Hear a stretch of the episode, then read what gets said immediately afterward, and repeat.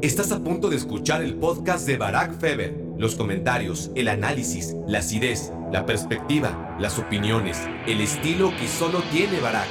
Yo estoy convencido de que Tuchel de alguna manera entrenaba al Paris Saint Germain de día y de noche se preparaba para el Chelsea porque lo tenía clarísimo y dio con todas las teclas, ¿no? Se ponía a jugar el, el FIFA Manager con el Chelsea en las noches y este, porque su efecto fue inmediato. La estrella de esta eliminatoria no juega en el Manchester City y, se llama, por supuesto, Erling Holland.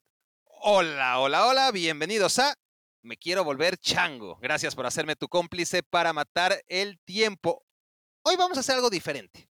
Si estás escuchando por primera vez, este podcast tiene tres tipos de episodio, ¿no? Que se van alternando en una rotación, algo así como a lo Juan Carlos Osorio. Una semana toca invitado, a la siguiente un monólogo de cualquier tema, que por lo general se trata de despotricar contra lo que me enoje, cualquiera que esto sea, ¿no? Tengo muchas opciones y, y así siempre es más fácil encontrar un tema del que hablar una hora o más allá de una hora. Eh, y luego están las anécdotas, que si a esas alturas no lo saben, aún están a tiempo, pero, pero ya solamente les queda una semana. Son capítulos especiales sobre historias, aventuras y cosas que me han pasado a lo largo de los años. Así que si de casualidad están interesados en ellas, ahí tienen todo el archivo de capítulos anteriores y están a tiempo de ponerse al corriente antes de la edición 10 y última de Baracnécdotas. Pero hoy, hoy no toca Baracnécdotas, al contrario, eso fue la semana pasada, así que hoy toca invitado. Y expuesto lo anterior, ¿no? Para aquellos que no saben bien cómo eh, terminó eh, aquí, bueno, les cuento que hoy vamos a hacer algo un poco distinto y es hablar de un tema de actualidad, ¿no? Esto lo hemos hecho solo en casos extraordinarios, ¿no? Cuando el Liverpool ganó la Premier, cuando el Bayern ganó la Champions, cuando Messi le dijo adiós al Barça y parecía que era en serio. Bueno, hoy lo que nos trae aquí es hablar de los cuartos de final de la Champions League. Espero que se sientan cómodos con el tema. Originalmente no íbamos a hablar de la Champions. El plan A, ya saben que aquí les cuento todo porque son mis cuates y no hay nada que ocultarle a mis cuates. El plan A era desarrollar la segunda parte del análisis del Barcelona con Marc Rosas. Todo iba bien, lo invité desde la semana pasada, me dijo que iba a estar libre a partir del miércoles. Le dije, genial. El martes en la noche le escribo, me dice, estoy al aire en el maravilloso preolímpico. Y yo, uy, perdón, eh, al otro día le escribo, esto, cuando digo al otro día, es, esto es ayer. Y ya no me contesta. Eh, espero que esté bien, Mark. Supongo que está bien, eh, que ese mensaje de WhatsApp que le mandé y que ni siquiera se ha puesto, se, le ha puesto la palomita azul, eh, todavía no, pero eso es producto de la pérdida de su teléfono en el peor de los escenarios, ¿no? Cualquier accidente por el estilo. A lo mejor se fue de vacaciones y ya, ¿no? Me, me dejó un poco plantado, pero, pero no hay resentimientos. Aquí estaremos, Mark, cuando quieras volver a Me Quiero Volver Chango, que seguramente será muy pronto, porque además aparte entiendo perfectamente que la vez que se pasó por aquí, a Mark casi le causa un divorcio por todo el tiempo que se alargó nuestra charla.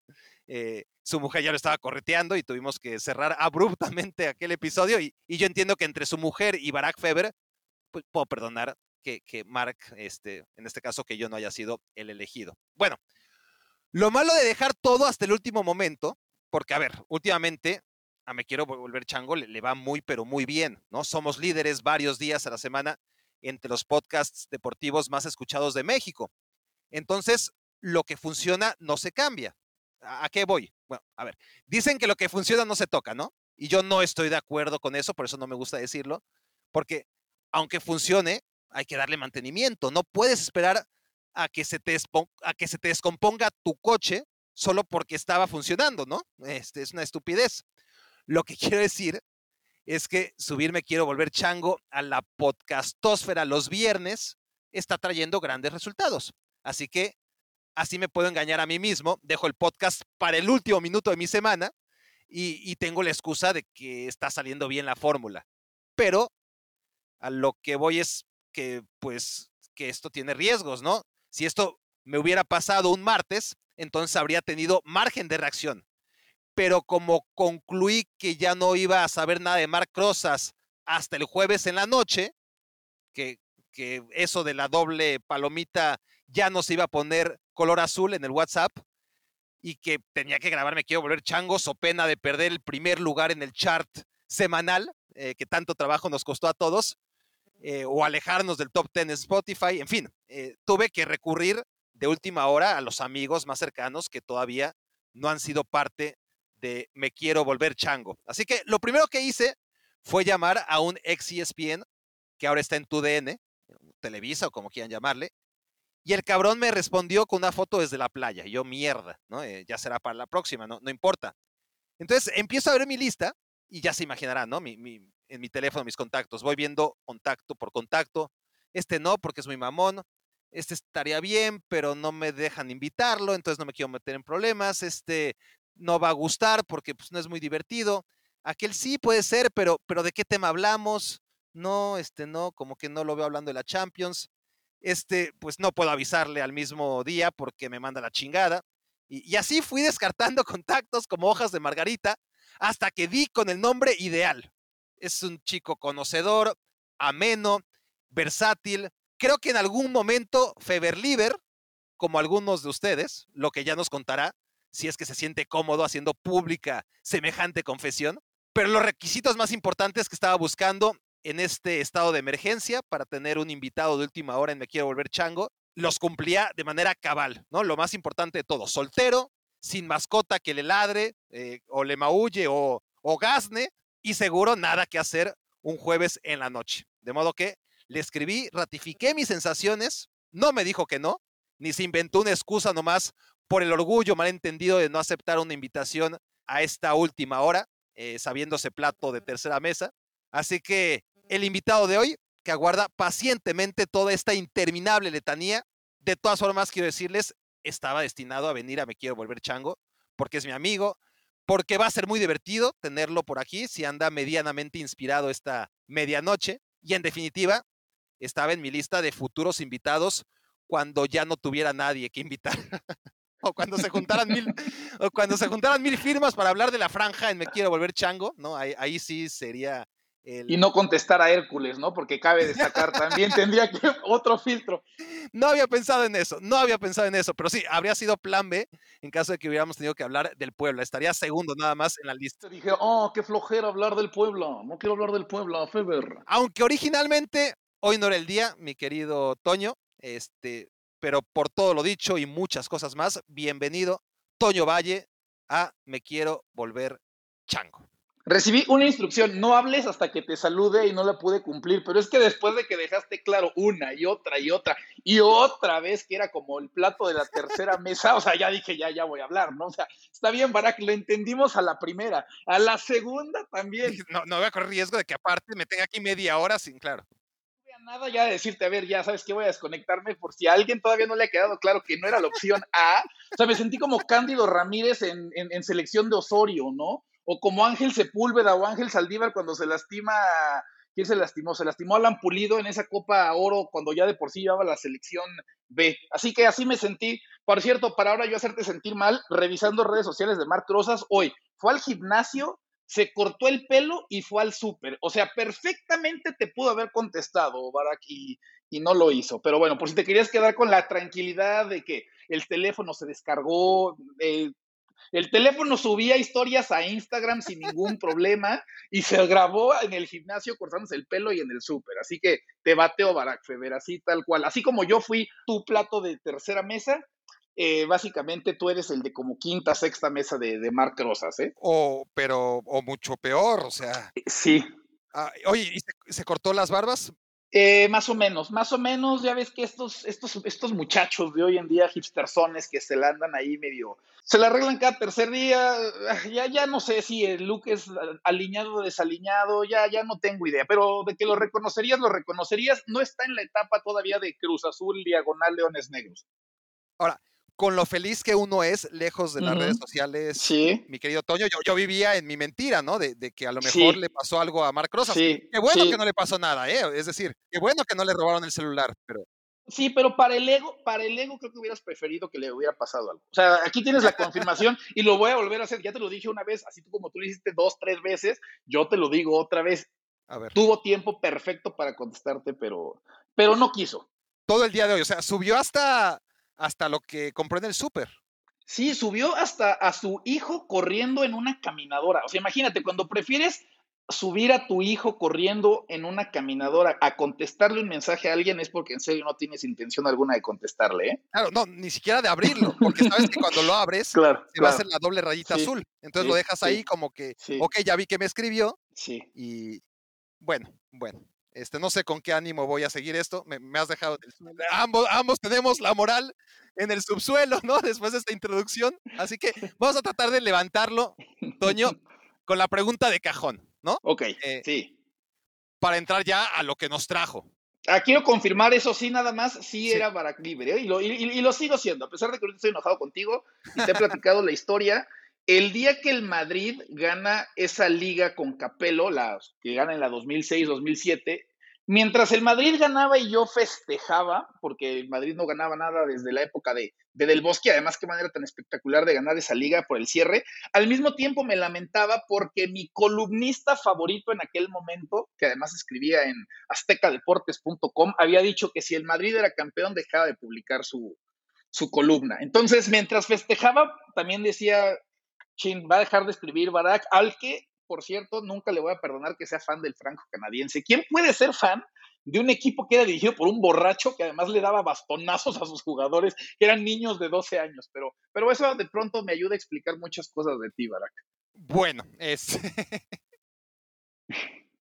no sé ni por dónde empezar. Sí, esa liga fue, fue terrible, fue, fue, fue muy triste. Yo escribía, en efecto, en mis primeras columnas fueron en la página, en la incipiente página de Azteca Deportes. Estamos hablando, bueno, yo empecé a escribir en 2004, por ahí, y, y esa liga, el Madrid, fue 2007, dices, ¿no? Sí, 2006, 2007.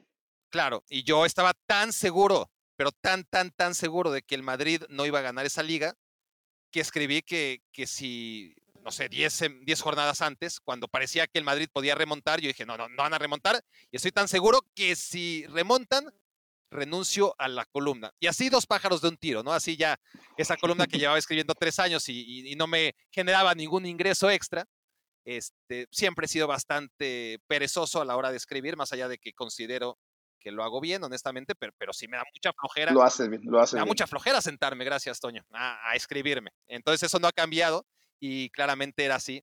Nunca creí que la América, que la América, eh, mira, el, el- el inconsciente es lo mismo, ¿no? Eh, Que la América de España, nunca creí que la América de España fuera capaz de, de ganar esa liga y lo hizo. Y en cuanto al franco canadiense, bueno, ese es otro tema, este no sé qué tan familiarizados estén todos los primates y primatas con, con la serie de supercampeones, pero, pero sí, yo era fan eh, de, de Steve y del borrachal ese que, que lo motivaba diciéndole, eres como un tigre sin dientes, ¿no? Y, y entonces jugaba obsesionado tratando de romper las olas con su Sí, tigre sí. hasta que lo hasta que lo consiguió y todo gracias a que tenía esa acusación de su borracho entrenador de que Y serios problemas además en casa, ¿no? Porque si no mal recuerdo, Steve era como que la figura paterna en su hogar. Entonces sí tenía unos serios problemas de paternidad, o sea, pero severos. Y si además la única figura paterna que decía era borracho y le decía ese tipo de cosas, es un milagro que Steve Huga no haya terminado siendo una lacra en la sociedad.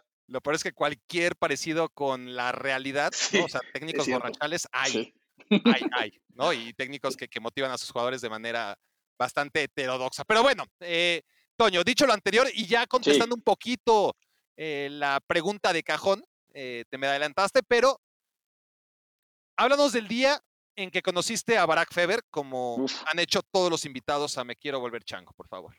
Uf, creo que sí tendría que ser en la columna, Barack. O sea, sí creo que- que fue ahí en la, en la columna y el, el, leer cosas que me parecían muy distintas al molde al que estaba acostumbrado a leer me llamó muchísimo la atención, ¿no? La, la, la frescura.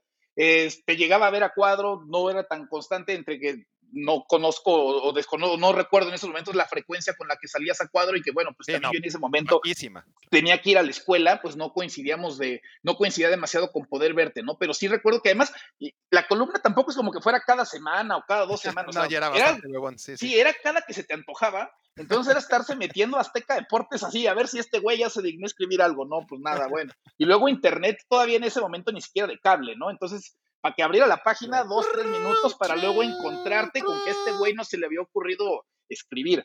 Entonces, así, así es como conozco a, a, Barack. Después, obviamente, a ver, tu gran boom, ¿no? Es, eh, me, da, me parece, o al menos ante, ante mis ojos, los, los valedores. Pero cuando había gente que decía, oye, pues ese güey es como que está, es, chistoso, es muy ocurrente, habíamos quienes decíamos, ah, yo, ya, yo ya lo sabía, ¿no? Yo lo seguía desde, desde hace tiempo, pero sí, esa, esa columna que uno encontraba a mano derecha en el monitor ahí en Azteca Deportes, ahí es donde, donde me empecé a, familiarizar contigo.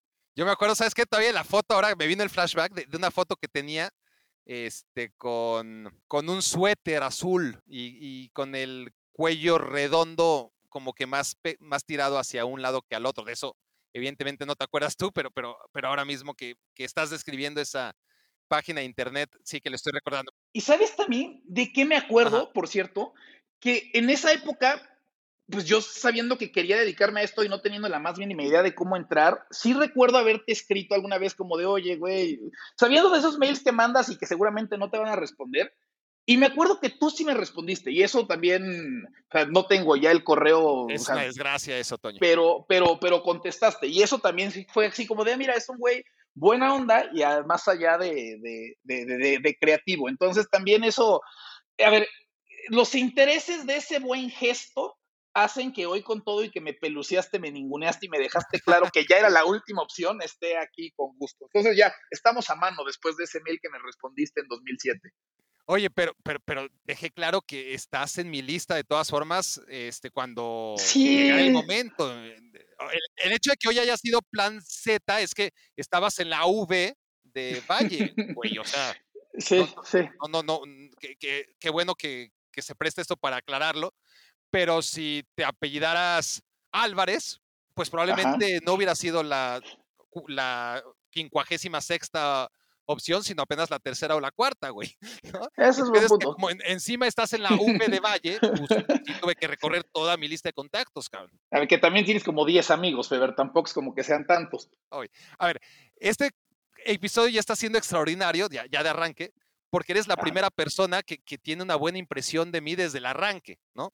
Si bien este, ese arranque pues eh, fue a distancia, es que es, medio complicado, es medio complicado errarle si escribes una columna cada tres meses, ¿no? O sea, también, o sea, ahí sí, no sé qué tuviste que haber escrito en esa primera columna para que yo la leyera fuera mala y, después tuviera una mala impresión. O sea, sí es medio difícil eh, que si ya pasó por un proceso, además de un editor y del que la sube, no haya sido tan, eh, se haya logrado filtrar y haya llegado a causar una mala impresión.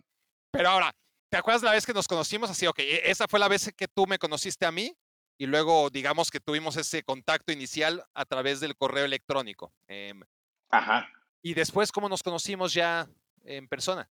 Pues es que según yo, de hecho no tiene tanto, Barack. Según yo fue cuando viniste, ¿qué habrá sido? Hace par de años que fuimos a comer con Alex y con, y con Puch, ¿no? Este, saliendo del canal. Habíamos coincidido, pero siempre a, a la distancia, ¿no? Yo llego a ESPN y tú ya te habías ido a Bristol y, pues, según yo, esa fue la, primera vez que, nos vimos en persona. A ver, digamos que ya habíamos entablado comunicación, ¿no? De esos tipos que cuando sales en el rundown de los programas uno dice, ah, que bueno, va a tocar hacer análisis con Barack y va a estar divertido y no con alguien que me voy a, me voy a aburrir, ¿no? Como que ahí surgió cierta eh, amistad, nos llevamos bien y hasta ese día nos, nos, nos, conocimos y vean, la impresión, a ver, la impresión fue, fue buena, ¿no? En un ambiente, a ver, otra vez con Puchi y con Alex, que bueno, son dos, dos muy buenos amigos de los dos. Qué, qué, qué bonito escuchar a alguien que no me diga, cuando te conocí dije, qué mamón de mierda eras. Eh, es primera vez que, que pasa esto en la historia, me quiero volver chango y,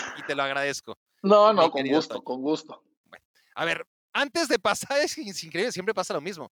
Eh, tenemos que cumplir otro...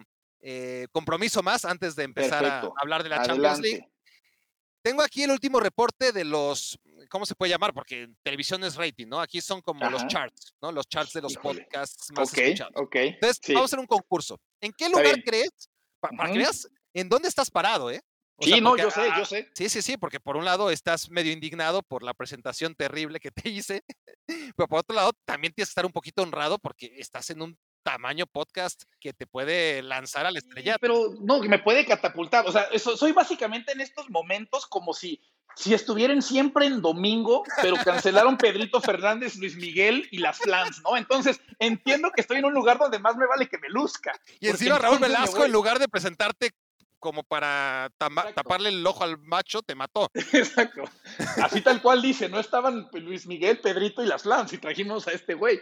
Entonces, este, sí, no, yo, yo lo entiendo. O sea, yo sé que me tengo que, que lucir con todo y que arranqué la carrera como el Checo Pérez, ¿no? O sea, mi carro no arrancó, pero bueno, hay que tratar de lucirse. ¿En qué lugar creo que estás en el ranking? Entre todos los podcasts de México. Piensa bien tú. Ah, de México. O sea, o sea, eso incluye eso incluye a, no sé, a Marta de Baile, a Slobodsky, a Franco, uf, a Franco Escamilla. Todos los podcasts de México. Ajá. ¿En qué, lugar, ¿En qué lugar crees que está ubicado? Según el último chart, me quiero volver chango. Y como ahora ya toda la gente tiene podcast y ya hay más podcasts en este país que, híjole, que, que, radios. Mm, a ver, me voy a quedar que estamos en, ¿qué será? En el tercer lugar para acceder. En el tercer lugar de podcasts más escuchados de cualquier tema en México, yo no, no, no somos medio incultos, somos medio incultos. No, no, no, no, no, no, no, no, no, Toño, yo, yo, yo, yo estaba muy contento por el lugar en el que estamos y, me acabas de matar. Ok, no, no, no, a ver, es que, es que usé siempre en domingo y no me desmentiste. no, no, no. Ok, entonces en el lugar 55. No, no, no, no, déjalo así.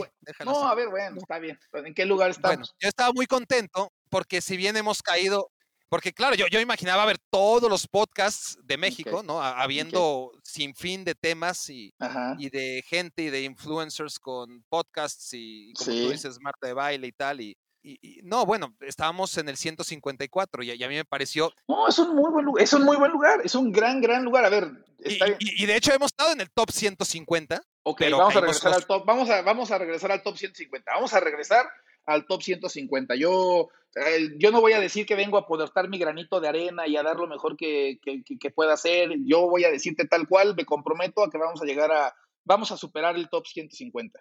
A ver, ah, vamos a ver si, si, mejoras con esta respuesta, porque la otra te agradezco, pero, pero sí, este, no vamos a hacer nunca el tercer podcast más escuchado de ¿Qué, ¿Qué mentalidad es esa? Imaginemos cosas chingonas, Barack Feder, decía Javier Hernández. O sea, si no crees en ti, nadie va a creer en ti, dice no por ahí. O sea, Barack Feber, en esta época de, en esta época de cree en ti, y si no te crees en ti, no vas a llegar a nada, no puedes venir a decirme que nunca vas a ser el tercero no veo un podcast dedicado al fútbol en tercer lugar general en la podcastósfera mexicana. Ok. Em, y si un día llega ese, va a ser Martinoli. Ok.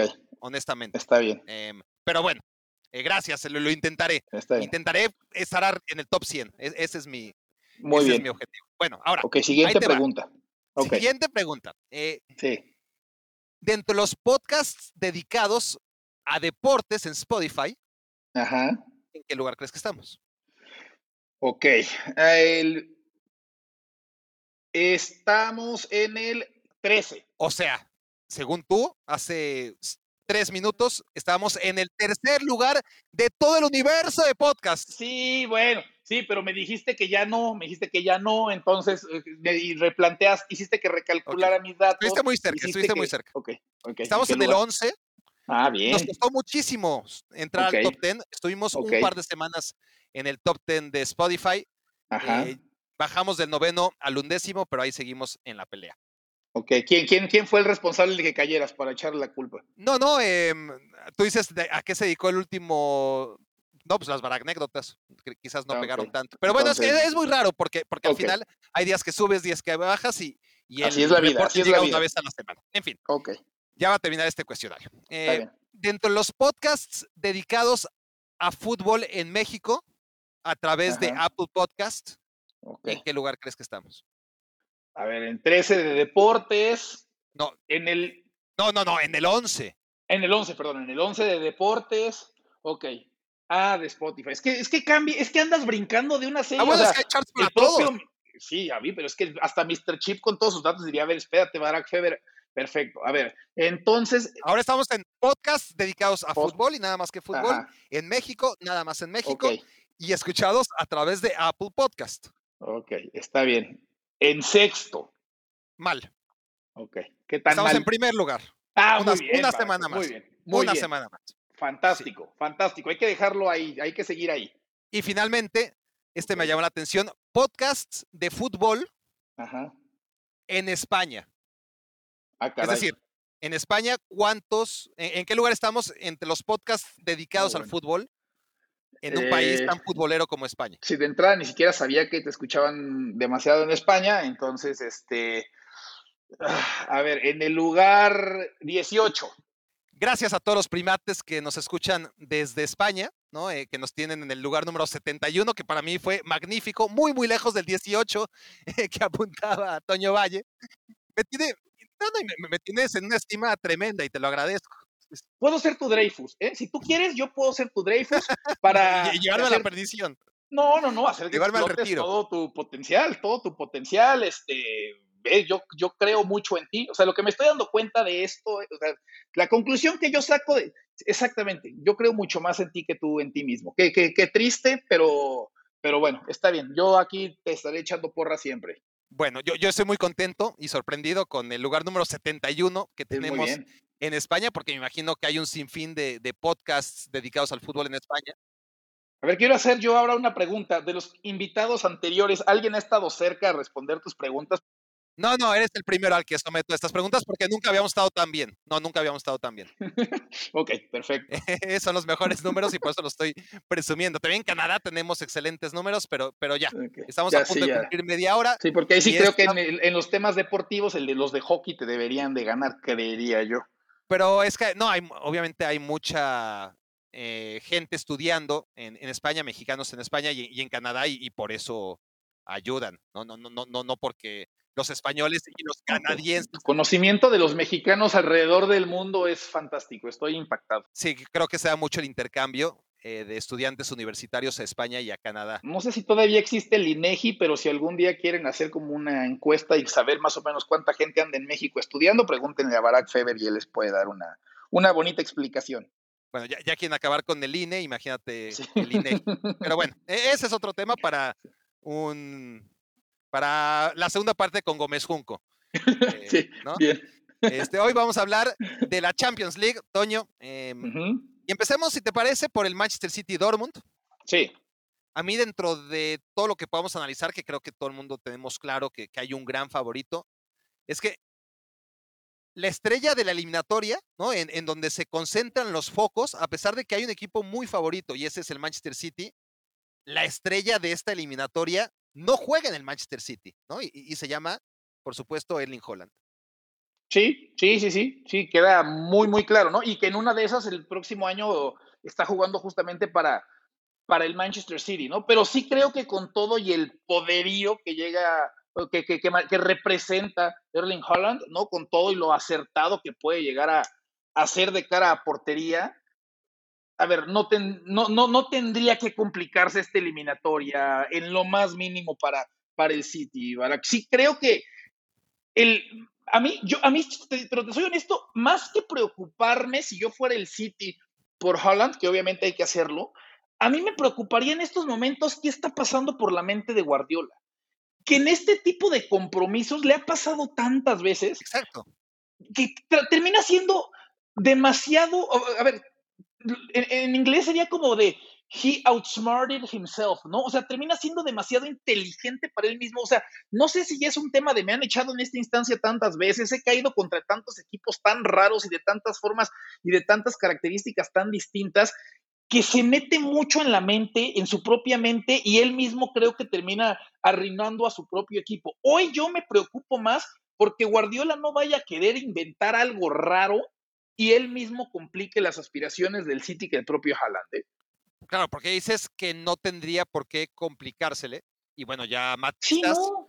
pero yo ahí iba a saltar. A ver, tampoco tenía por qué complicársele el Lyon, ¿no? Y, y no, y, y el Mónaco, que fue la primera. Pero estás de acuerdo que, pero estás de acuerdo que contra el León el planteamiento de ese partido fue rarísimo. O sea, tú veías al City Pero- aguantando atrás y decías, Claro, pero ¿por qué? ¿Por qué estás jugando así? Vienes jugando de una manera durante los últimos meses, los últimos años. ¿Por qué cambiarlo ahorita? No, Porque ¿por qué cambiar en la vuelta contra el Mónaco también en aquel momento? porque ¿cuál fue la crítica contra el Liverpool y contra el Tottenham? Precisamente, y, e inclusive de aquellos que, que analizan respecto a clichés. Inclusive esa fue la crítica y sigue siendo eh, contra el Lyon, como que ya tocan parejo todas las eliminaciones de Guardiola, que, como apuntas han sido distintas. Y, parece que es siempre porque está casado con la suya, porque no es un tipo pragmático, porque y, y contra el Lyon, al contrario, contra el Lyon hizo lo que tanto le reclaman que hiciera en otras eliminatorias, amarrar, eh, ser mucho más conservador, poner ahí a Rodri junto a Fernandinho, eh, tratar de que pasen pocas cosas. Vimos a, Guardiola en su versión más pragmática dentro de lo que va a ser Guardiola siempre, ¿no? Obviamente no es un tipo que jamás va a mandar a los suyos a, defenderse, pero en esa eliminatoria, la última contra el Lyon, en la Champions pasada, en los cuartos de final, pues hizo lo que tanto se le reclama, y el desenlace fue el mismo. Pero estamos de acuerdo que fue una exageración, pero estamos de acuerdo que contra el León sí terminó siendo una exageración y además contra un rival contra el que si jugabas, porque puedo entender la paridad contra ese Liverpool, ¿no? Contra el que después en pocos minutos fue pero paridad a medias, ¿eh? Porque, a ver, paridad porque ya después vimos los tamaños de ese Liverpool, que llegó a jugar la final contra el Real Madrid y después, un año después, ganarla. Pero ese Liverpool no era un equipo del tamaño del Manchester City cuando se le enfrentó. Creció a partir de eliminar a un Manchester City cuando no era favorito. Era un Liverpool que en la Premier League estaba muy lejos del Manchester City y que a partir de ahí, de esa eliminatoria, se la creyó y empezó ahora sí a ser un rival. Pero nunca tan endeble como el último León, ¿no? O sea, sí creo que por mucho que Liverpool venía al alza, nunca tan endeble. Es más, yo creería que en esa escala de equipos que han echado al City en Champions bajo la, la, mano de Guardiola, el, el, León es el peor equipo, inclusive por debajo de ese Mónaco, ¿eh? porque ese Mónaco tenía muy buenos jugadores, tenía muy buenos jugadores ese Mónaco. No, claro, porque el Mónaco, claro, el Mónaco ahora, ahora lo ves, o en ese momento lo ves y decías, bueno, el Mónaco no le puede ganar al Manchester City, ¿no? Pero a la vez, si ya no lo ves como el Mónaco, sino como el equipo de Kylian Mbappé, de Fabiño, de Bernardo Silva y compañía, y de Mendy, de Marcial y de Lemar, dices, bueno, bueno. Pero sí creo que poniendo al León hasta abajo, después pondría por encima y porque está Sancho y porque está Haaland, ¿no? Ahí pondría, pondría al Dortmund. Es decir, es otra vez uno de estos equipos que el City jugando de la manera como ha estado jugando en los últimos meses, no tendría por qué sufrir. Por eso yo quiero que, a ver, Guardiola, sí piensa en el juego, sí medita lo que pueda pasar, pero después también ponte a ver una película, ¿no? Y está bien bueno, estuvo bien bueno WandaVision y está bien bueno eh, eh, Falcon and Winter Soldier. O sea, eh, creo que esta fecha FIFA le hace mal a Guardiola. Estar pensando tanto, tanto, tanto, tanto, creo que sinceramente le, le hace daño. Y hoy yo sí creo que le reitero, le, va le puede hacer más daño a este City alguna locura táctica de este Guardiola que se meta al laboratorio que los propios atacantes de, del Dortmund, que sabemos perfectamente que tanto Sancho como Holland, y además seguramente la próxima temporada van a estar en la Premier, son muy peligrosos. Nueve de cada diez comentaristas de, ESPN, e ese es mi cálculo a, ojo de buen cubero, piensan que el Manchester City es el gran candidato para ganar la Champions. Y el otro es David para en la mesa de picante para llevarle la contraria a los otros nueve, ¿no? Me imagino. o sea, o sea, tú te incluyes entonces. Sí, por supuesto, tú no. Yo no. O sea, vas a estar, o sea, ¿tú crees que tú crees que el Dortmund va a ganar? Ah, perdón, ya cambiamos el tema. Ah, ya cambiamos el tema. Ah, ok. No, no, no, no, no, no, no. Estoy diciendo para ganar la Champions. Ah. Ese, tú, a ver, nosotros tenemos estos segmentos de debate, ¿no? En, sí, sí, sí, sí. Y, y, en mi caso en fuera de juego y, luego claro. cuando estamos en ESPN FC, etcétera, ¿no? Em, sí. Y, hay una tendencia muy generalizada a poner al Manchester City como el gran favorito para ganar la Champions por el simple hecho, o por el hecho complejo, si lo prefieres, de ser el equipo que mejor juega al fútbol. Ahora, esto ya lo vimos antes, no, no, como ya lo vienes diciendo, ¿no? Pero ¿no crees que en otras ocasiones el 2, el 3, el 4 estaban más cerca del 1 que en esta ocasión? No. ¿No? O sea, en estos momentos, para ti, ¿quién sería el 2? No, a ver, eh, equipo 2, ya, lo hablaremos, ya lo hablaremos. Lo que te puedo decir es que con todo el mérito que tienen dos equipos de estos cuartofinalistas, hay dos clubes que no están entre los ocho mejores equipos de Europa, que están aquí con todo el mérito del mundo, nadie les regaló nada, pero el Dortmund y el Porto no pertenecen a la superélite europea. Los otros seis, yo no veo gran distancia. O sea, a este Liverpool, o sea, a este Liverpool lo pone, eh, con este Liverpool no ves gran distancia, este Liverpool que se cae a pedazos en la Premier, este Liverpool que se cae a pedazos en el tema de las lesiones, ¿no? Y producto de las lesiones, obviamente el desastre de temporada que, que ha tenido. O sea, a este Liverpool lo pondrías en una, en una, en un potencial enfrentamiento con el City, ¿lo ves, lo verías parejo? Sí, pero ¿qué te parece si hablamos de Liverpool cuando toque hablar de Liverpool? Ok, ok yo, creo que sí, es decir, yo, yo, veo cualquier enfrentamiento entre todos los equipos, la combinación que quieras, Toño, que no incluya al Dortmund y al Porto, como un partido muy, muy parejo. Em, ahora, ¿ustedes piensan que el Manchester City es el gran candidato a ganar la Champions? Yo, por todo lo que tú ya expusiste respecto a esos duelos contra Lyon, contra Mónaco, contra Liverpool, contra Tottenham, yo tengo mis dudas, porque, a ver, el Manchester City es un equipo que ya ha llegado a estas instancias siendo el mejor. Tú dices que nunca con tanta diferencia respecto al segundo. Sí. Yo creo que no, yo creo que no hay tanta diferencia, pero sí creo que es el mejor. Sí, sí.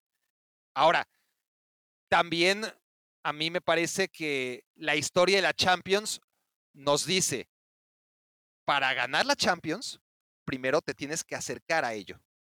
Y, podemos repasar ejemplos, ¿no? E, el último es el Bayern. Bueno, el Bayern venía de, ganar la Champions hace no mucho, ¿no? Eh, en el caso antes del Bayern, pues obviamente el Real Madrid, bueno, el Real Madrid se quedó. El Liverpool. Ah, bueno, claro, Liverpool antes, tienes razón. El Liverpool perdió contra el Real Madrid después de mucho tiempo de no estar entre la superélite europea, se acercó perdió una final contra el Madrid, volvió y la ganó, pero primero se acercó. Y el Madrid antes, a ver, era un equipo que, que, quedaba en cuartos de final siempre, en octavos de final siempre. Llega Mourinho, pasa esa barrera de los octavos de final, pero hay otro muro que es el de semifinales.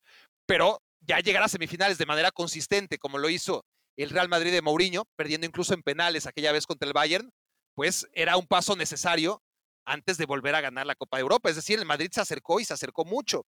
Y el Barcelona lo mismo, ¿no? Eh, el Barcelona perdió semifinal contra el Manchester United antes de por fin meterse a una final y, ganar la Champions. Te diría que la última vez que un equipo salió prácticamente de la nada, sin antecedentes, y ganó la Champions, como tendría que hacer ahora el City, tendríamos que remontarnos al Inter de Mourinho. Es decir, puede ser. Tampoco es que esto esté escrito sobre piedra, ¿no?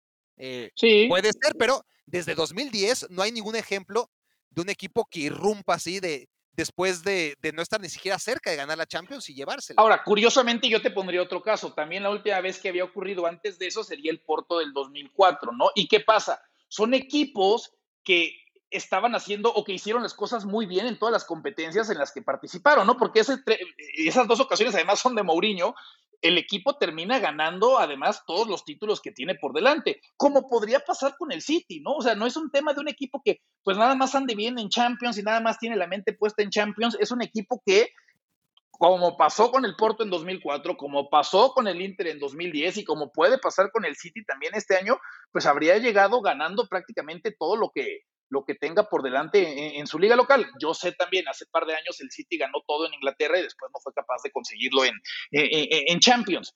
Pero no vería, a ver, sí, sí creo que a pesar de que Guardiola salga y diga, y no, no es la obligación, y me trajeron aquí para otras cosas, sí creo que ya está bastante, bastante metido en, en su mente que tiene que conseguir este campeonato, y yo me voy a quedar con la mía en el 2, en el 3, no los veo tan pegados como otros años. ¿eh? Así que me voy a incluir en esa lista de 9 de 10 que ven al, que ven al City proclamándose campeón de este torneo. Bueno, pues, pues yo me quedo fuera y, asumimos que Faitelson también, aunque no lo tenemos claro. Sí. Uno de los dos. Pero estamos de acuerdo que más o menos por donde va la cosa, por lo que sabemos, David, perfecto. Claro, claro. Ahora, e, e, el, problema de, Guardiola es también lo que tú acabas de citar, ¿no? Eh, que de manera involuntaria o, no entiendo bien qué pretende, en cada oportunidad, en cada entrevista, hace mucho hincapié, o quizás sin otro, eh, sin otro afán más que el de sacar el paraguas, ¿no? Pero, pero hace hincapié y con eso, quieras o no, penetra en la psicología de sus futbolistas de que el Manchester City es un equipo pequeñito, ¿no? Que, a nivel europeo, que, que en Inglaterra puede ser lo grande que quiera, pero que en Europa es un equipo pequeñito, que se asusta, cuya camiseta no pesa. Y lo dice el entrenador del equipo, ¿no? Y no, no, es algo que, que, lo digamos nosotros desde afuera. Entonces, cuando lo dice Guardiola. Y un entrenador que ha ganado todo, ¿no? Tampoco es como que es un entrenador que apenas está pisando los escenarios y dice, no, pues es que si no, no habíamos estado en estas instancias. O sea, lo dice un entrenador que ha ganado todo y que fue traído para ganarlo. Y se define como un equipo chiquitito. Y, y entonces los jugadores, cuando llega ese gran día, pues al final ni siquiera es que jueguen mal, porque el Manchester City tampoco es que haya jugado mal ni contra el Lyon. Es decir, no, no, estoy diciendo que hayan sido 180 minutos desastrosos, ¿no? Ni contra el Mónaco, ni contra el Liverpool, ni contra Tottenham. Se desconectó el equipo durante 30 minutos durante esos dos partidos y eso es más que suficiente para quedar fuera en estas instancias. Ahora, es cierto que a diferencia de, de otros años, tienen a un tipo que se llama Rubén Díaz, ¿no? Eh, la defensa que tiene mucha solvencia, tiene un mediocampo en donde aparece Cancelo, ¿no? Eh, cuando el equipo tiene posesión con un Rodrigo, con un Rodri que está jugando de una manera tremenda, ¿no? Ya, ya, ya estaba Rodri, no es un recién llegado, pero esa combinación con Cancelo, ese control que está teniendo, es un equipo que queda mucho menos expuesto, con un Rubén Díaz, insisto, que, que por fin es el central que necesitaba el equipo. Es decir, sí que hay síntomas que, apuntan a que el City este año puede hacer las cosas bien, pero para mí eso significa llegar a semifinales. Es decir, ya estás dando un paso adelante. Eh, por vos estás regresando a donde llegó el equipo con Pellegrini. O sea, para ti si entonces el equipo llegara a semifinales y ahí lo echaran, tú dirías, señores, hicieron un buen trabajo, fue una buena temporada y le aplaudirías. Si tú fueras el Sheikh Mansur, le aplaudirías con todos tus anillos en las manos que con Rubí. Entonces... pero creo que ese es su destino, creo que ese es su límite por ahora. Ah, ¿Sabes a quién no mencionaste? Además no mencionaste, si se entregara el balón de oro por los primeros tres meses del año, Gundogan tendría que estar en la, en la conversación, pero sin ninguna duda, ¿eh? se lo darían a Messi, se lo darían a Messi. Sí, sí, sí, y a Ronaldo en dos, pero en tercero parecería Gundogan de enero a marzo. Sí, ahora, ah, ya que hablas de Gundogan, o sea, la, diferencia entre, porque, a ver, llevamos mucho tiempo hablando del City, hemos hablado muy poco del Dortmund, nada más utilizamos como excusa lo de Holland, hay poco que hablar en realidad del Dortmund, o sea, es un equipo... Sí, es una muy mala temporada. A ver, no, terminaron despidiendo al técnico por cualquier cosa, Barack. O sea, es una mala temporada. se va Lucian Favre porque perdió cuatro partidos de liga, pero llega Erin Terzic y pierde cuatro partidos en cuestión de un mes y medio, ¿no? Sí. Entonces, sí, a ver, es un equipo que ilusionó mucho, porque además, sabes de antemano, ya incluso antes de que Holland tuviera la temporada que está teniendo, sabías que sí o sí iba a ser la última temporada de Jadon Sancho, que no se fue al Manchester United de milagro, pero ya no iba a durar más en el Dortmund. Y además que Holland iba a ser muy, muy difícil que se quedara más de este año por su situación contractual, ¿no? Por, por lo que firmó su agente Rayola, en donde claramente o el jugador llegaba muy barato, que ese fue el, beneficio que tuvo el Dortmund, pero si el Dortmund quiere sacar dinero, se tiene que ir ya, o si no, no va a haber nada, ¿no? De, de ese traspaso. Entonces, era una temporada en la que ilusionó mucho el Dortmund porque tú piensas, a ver, trajo a Jude Bellingham, Gio Reina empezó la temporada de una manera extraordinaria, todavía tiene a Sancho y a Holland, que es la última vez que, los va a tener seguramente, y no solo eso, sino que probablemente sin saber hasta dónde van a llegar, va a ser muy difícil que en el futuro cualquier equipo del mundo, llámese como se llame, déjate el Dortmund, cualquier equipo pueda permitirse tener a Holland y a Sancho en el mismo equipo. Y ya no hablemos de, Gio Reina y de Jude Bellingham, que no sabemos qué tanto van a crecer, pero, pero esos cuatro juntos es, era ahora o nunca, ¿no? Y, resulta que, un equipo pues muy joven, muy frágil, con una defensa que no tiene solidez y que fue perdiendo puntos hasta que ahora no le queda pelear más que por la copa y por ver si da este campanazo, ¿no? Pero, pero para hacer justicia, ¿no? Y, ya hablando de Gundogan, ah, lo, que te quería señalar, Toño, es que, a ver, la, gran diferencia, no nos equivoquemos, eh, como que se nos olvida, ¿no? Pero en la dinámica del fútbol, la diferencia entre el Manchester City y el Borussia Dortmund no es otra más que el Man City compra, compra, compra y no vende. No vende a nadie. Es decir, los jugadores que no les sirven, pues les abre las puertas, ¿no? Y, y sus figuras se quedan ahí siempre hasta que se dedican a Twitcher, eh, ¿cómo se llama? El que juega este, Twitcher, ¿se llama? sí, eh, no, él, se la pasa jugando eh, Call of Duty, ¿no? El Kun Agüero se la pasa jugando Call of Duty. hasta jugadores de Call of Duty profesionales, pero ahí se queda Agüero hasta que ya no le sirve al Man City, ¿no? Y, lo mismo pasó con Silva y lo mismo con, Company, claro. y con Yaya. Y, exactamente.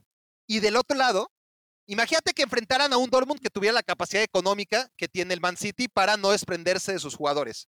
Y entonces tendrías un duelo en el que el City tuviera todo lo que tiene, menos a Gundogan, ¿no? Porque Gundogan jugaría en el Dortmund.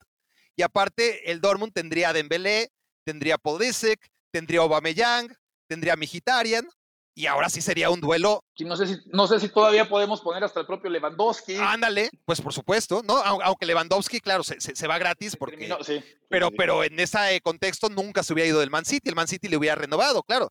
Entonces imagínate lo que sería ese duelo. Probablemente el Dortmund sería favorito. Sí, entraste en la etapa más romántica que podías entrar así de, del fútbol moderno, ¿no, Barack? O sea, no pensé que fueras un tipo tan tan, tan romántico, ¿no? Que pensara que ese tipo de cosas se, se, podían dar. Ahora, por otra parte, si se quedan esos, igual no es tan Haaland y no es tan Sancho, ¿no? Porque también eso hay que reconocerlo. A ver, al Dortmund le ha representado, o a los jugadores que terminan llegando al Dortmund, les ha terminado por representar como una situación ideal el llegar a un equipo competitivo de Alemania que pelea Champions, que pelea por el título y donde se terminan de foguear a irse a jugar al Madrid, al Barcelona, al City, al, bueno, United seguramente serían titulares, ¿no? Pero al Bayern, a equipos a los cuales seguramente los terminarían mandando a las filiales o tendrían pocos minutos. Es decir, esa parte del Dortmund que criticamos de no puedo retener futbolistas porque la parte económica no me alcanza, bueno, también hace que se abran huecos y la filosofía creo que está perfectamente bien entendida, ¿eh? Señores, aquí es una transición rápida por la que van a pasar.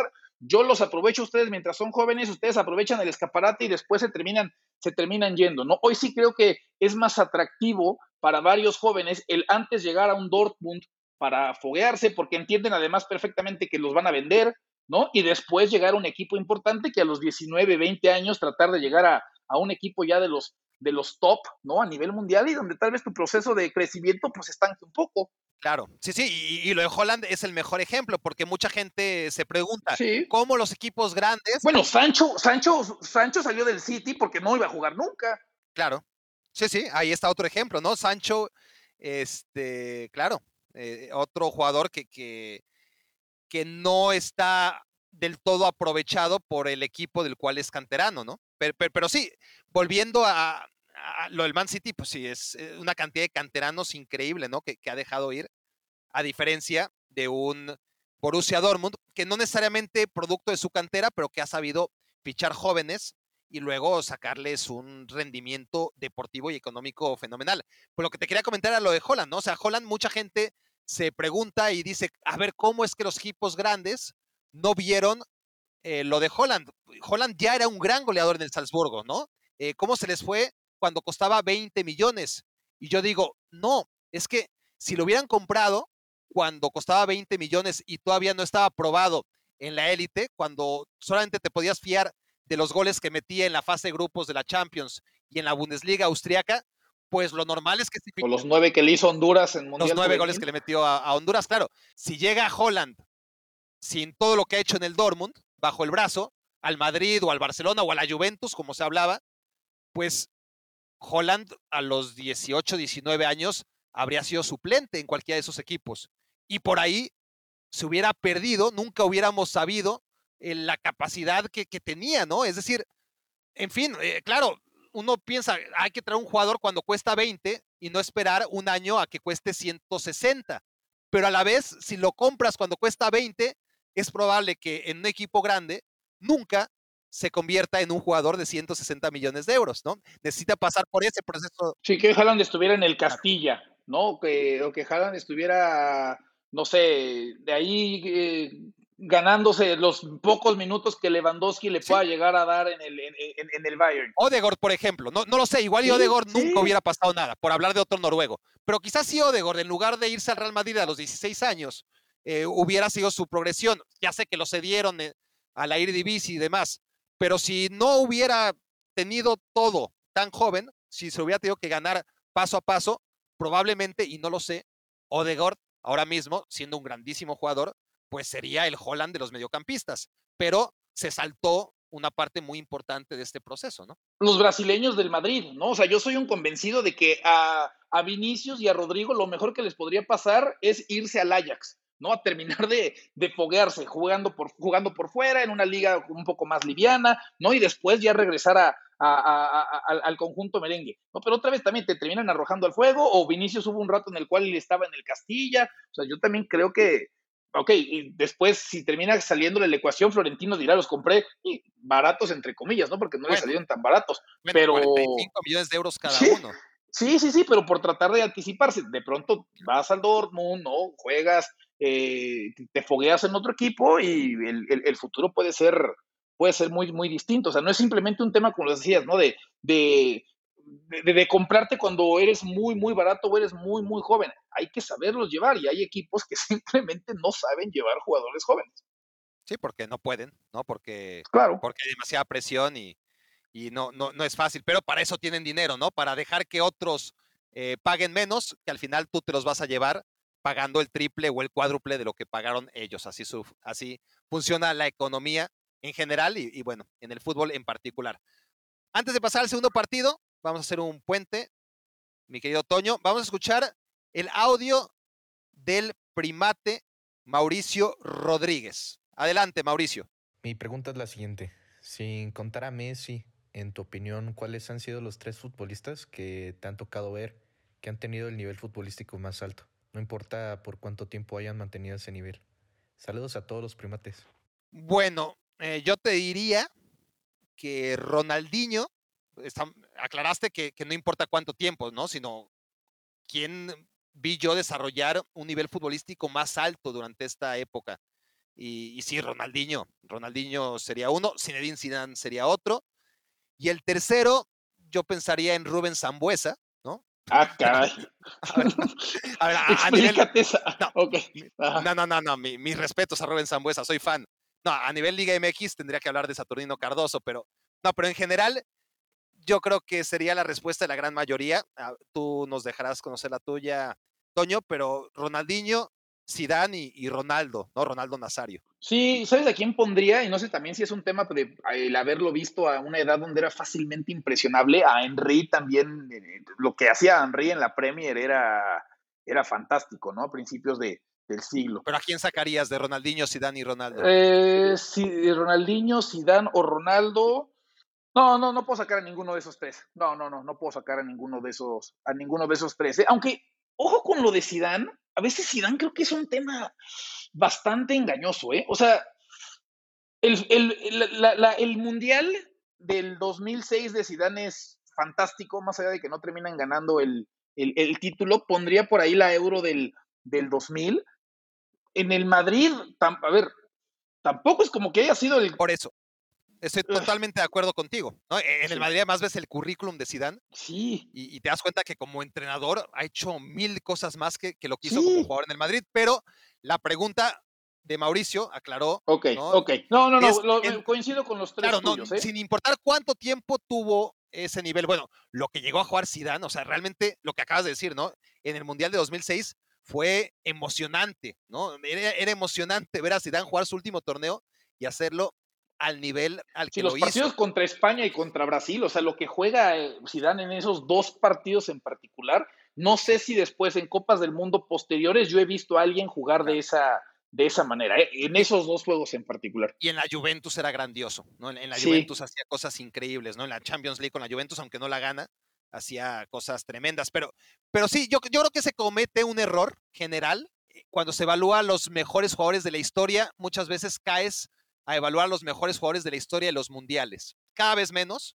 pero claro, durante mucho tiempo es que estábamos expuestos solamente a ver los mundiales, era nuestra única fuente de acercamiento al fútbol internacional, ¿no? Todo lo demás, pues será seguir tu liga local, fueras del país del que fueras, y, después cada cuatro años conocer, ¿no? A los futbolistas de, de otros países. Entonces, sí me parece normal que al final, cuando hables de los mejores jugadores de todos los tiempos, acabes cayendo en el error de encapsularlos en los mejores jugadores de, la Copa del Mundo, pero hay que separarlos, ¿no? Y, muchos van a coincidir, pero claramente los mejores jugadores en la historia del Mundial, yo no tengo ninguna duda, son Maradona, Pelé y Zidane. Pero en la historia de los mundiales, ¿no? Y, y, habrá quien diga, Cruyff, bueno, fue un mundial, pero está bien, te la paso. Pero ya si hablamos la historia del fútbol, lo que hicieron más allá de los mundiales, pues sí, ahí Zidane se queda, se queda lejos de, todo lo que hicieron Maradona y Pelé más allá de los mundiales. Pero Zidane, nunca sabremos qué hubiera pasado y, la vida y el fútbol está lleno de hubieras, pero, pero si ese cabezazo, así, como ahora se aguanta las ganas de ponerle un cabezazo a, tanta gente que, en la conferencia de prensa le ha dicho cosas que, irritan mucho más que lo que le pudo haber dicho Materazzi, ¿no?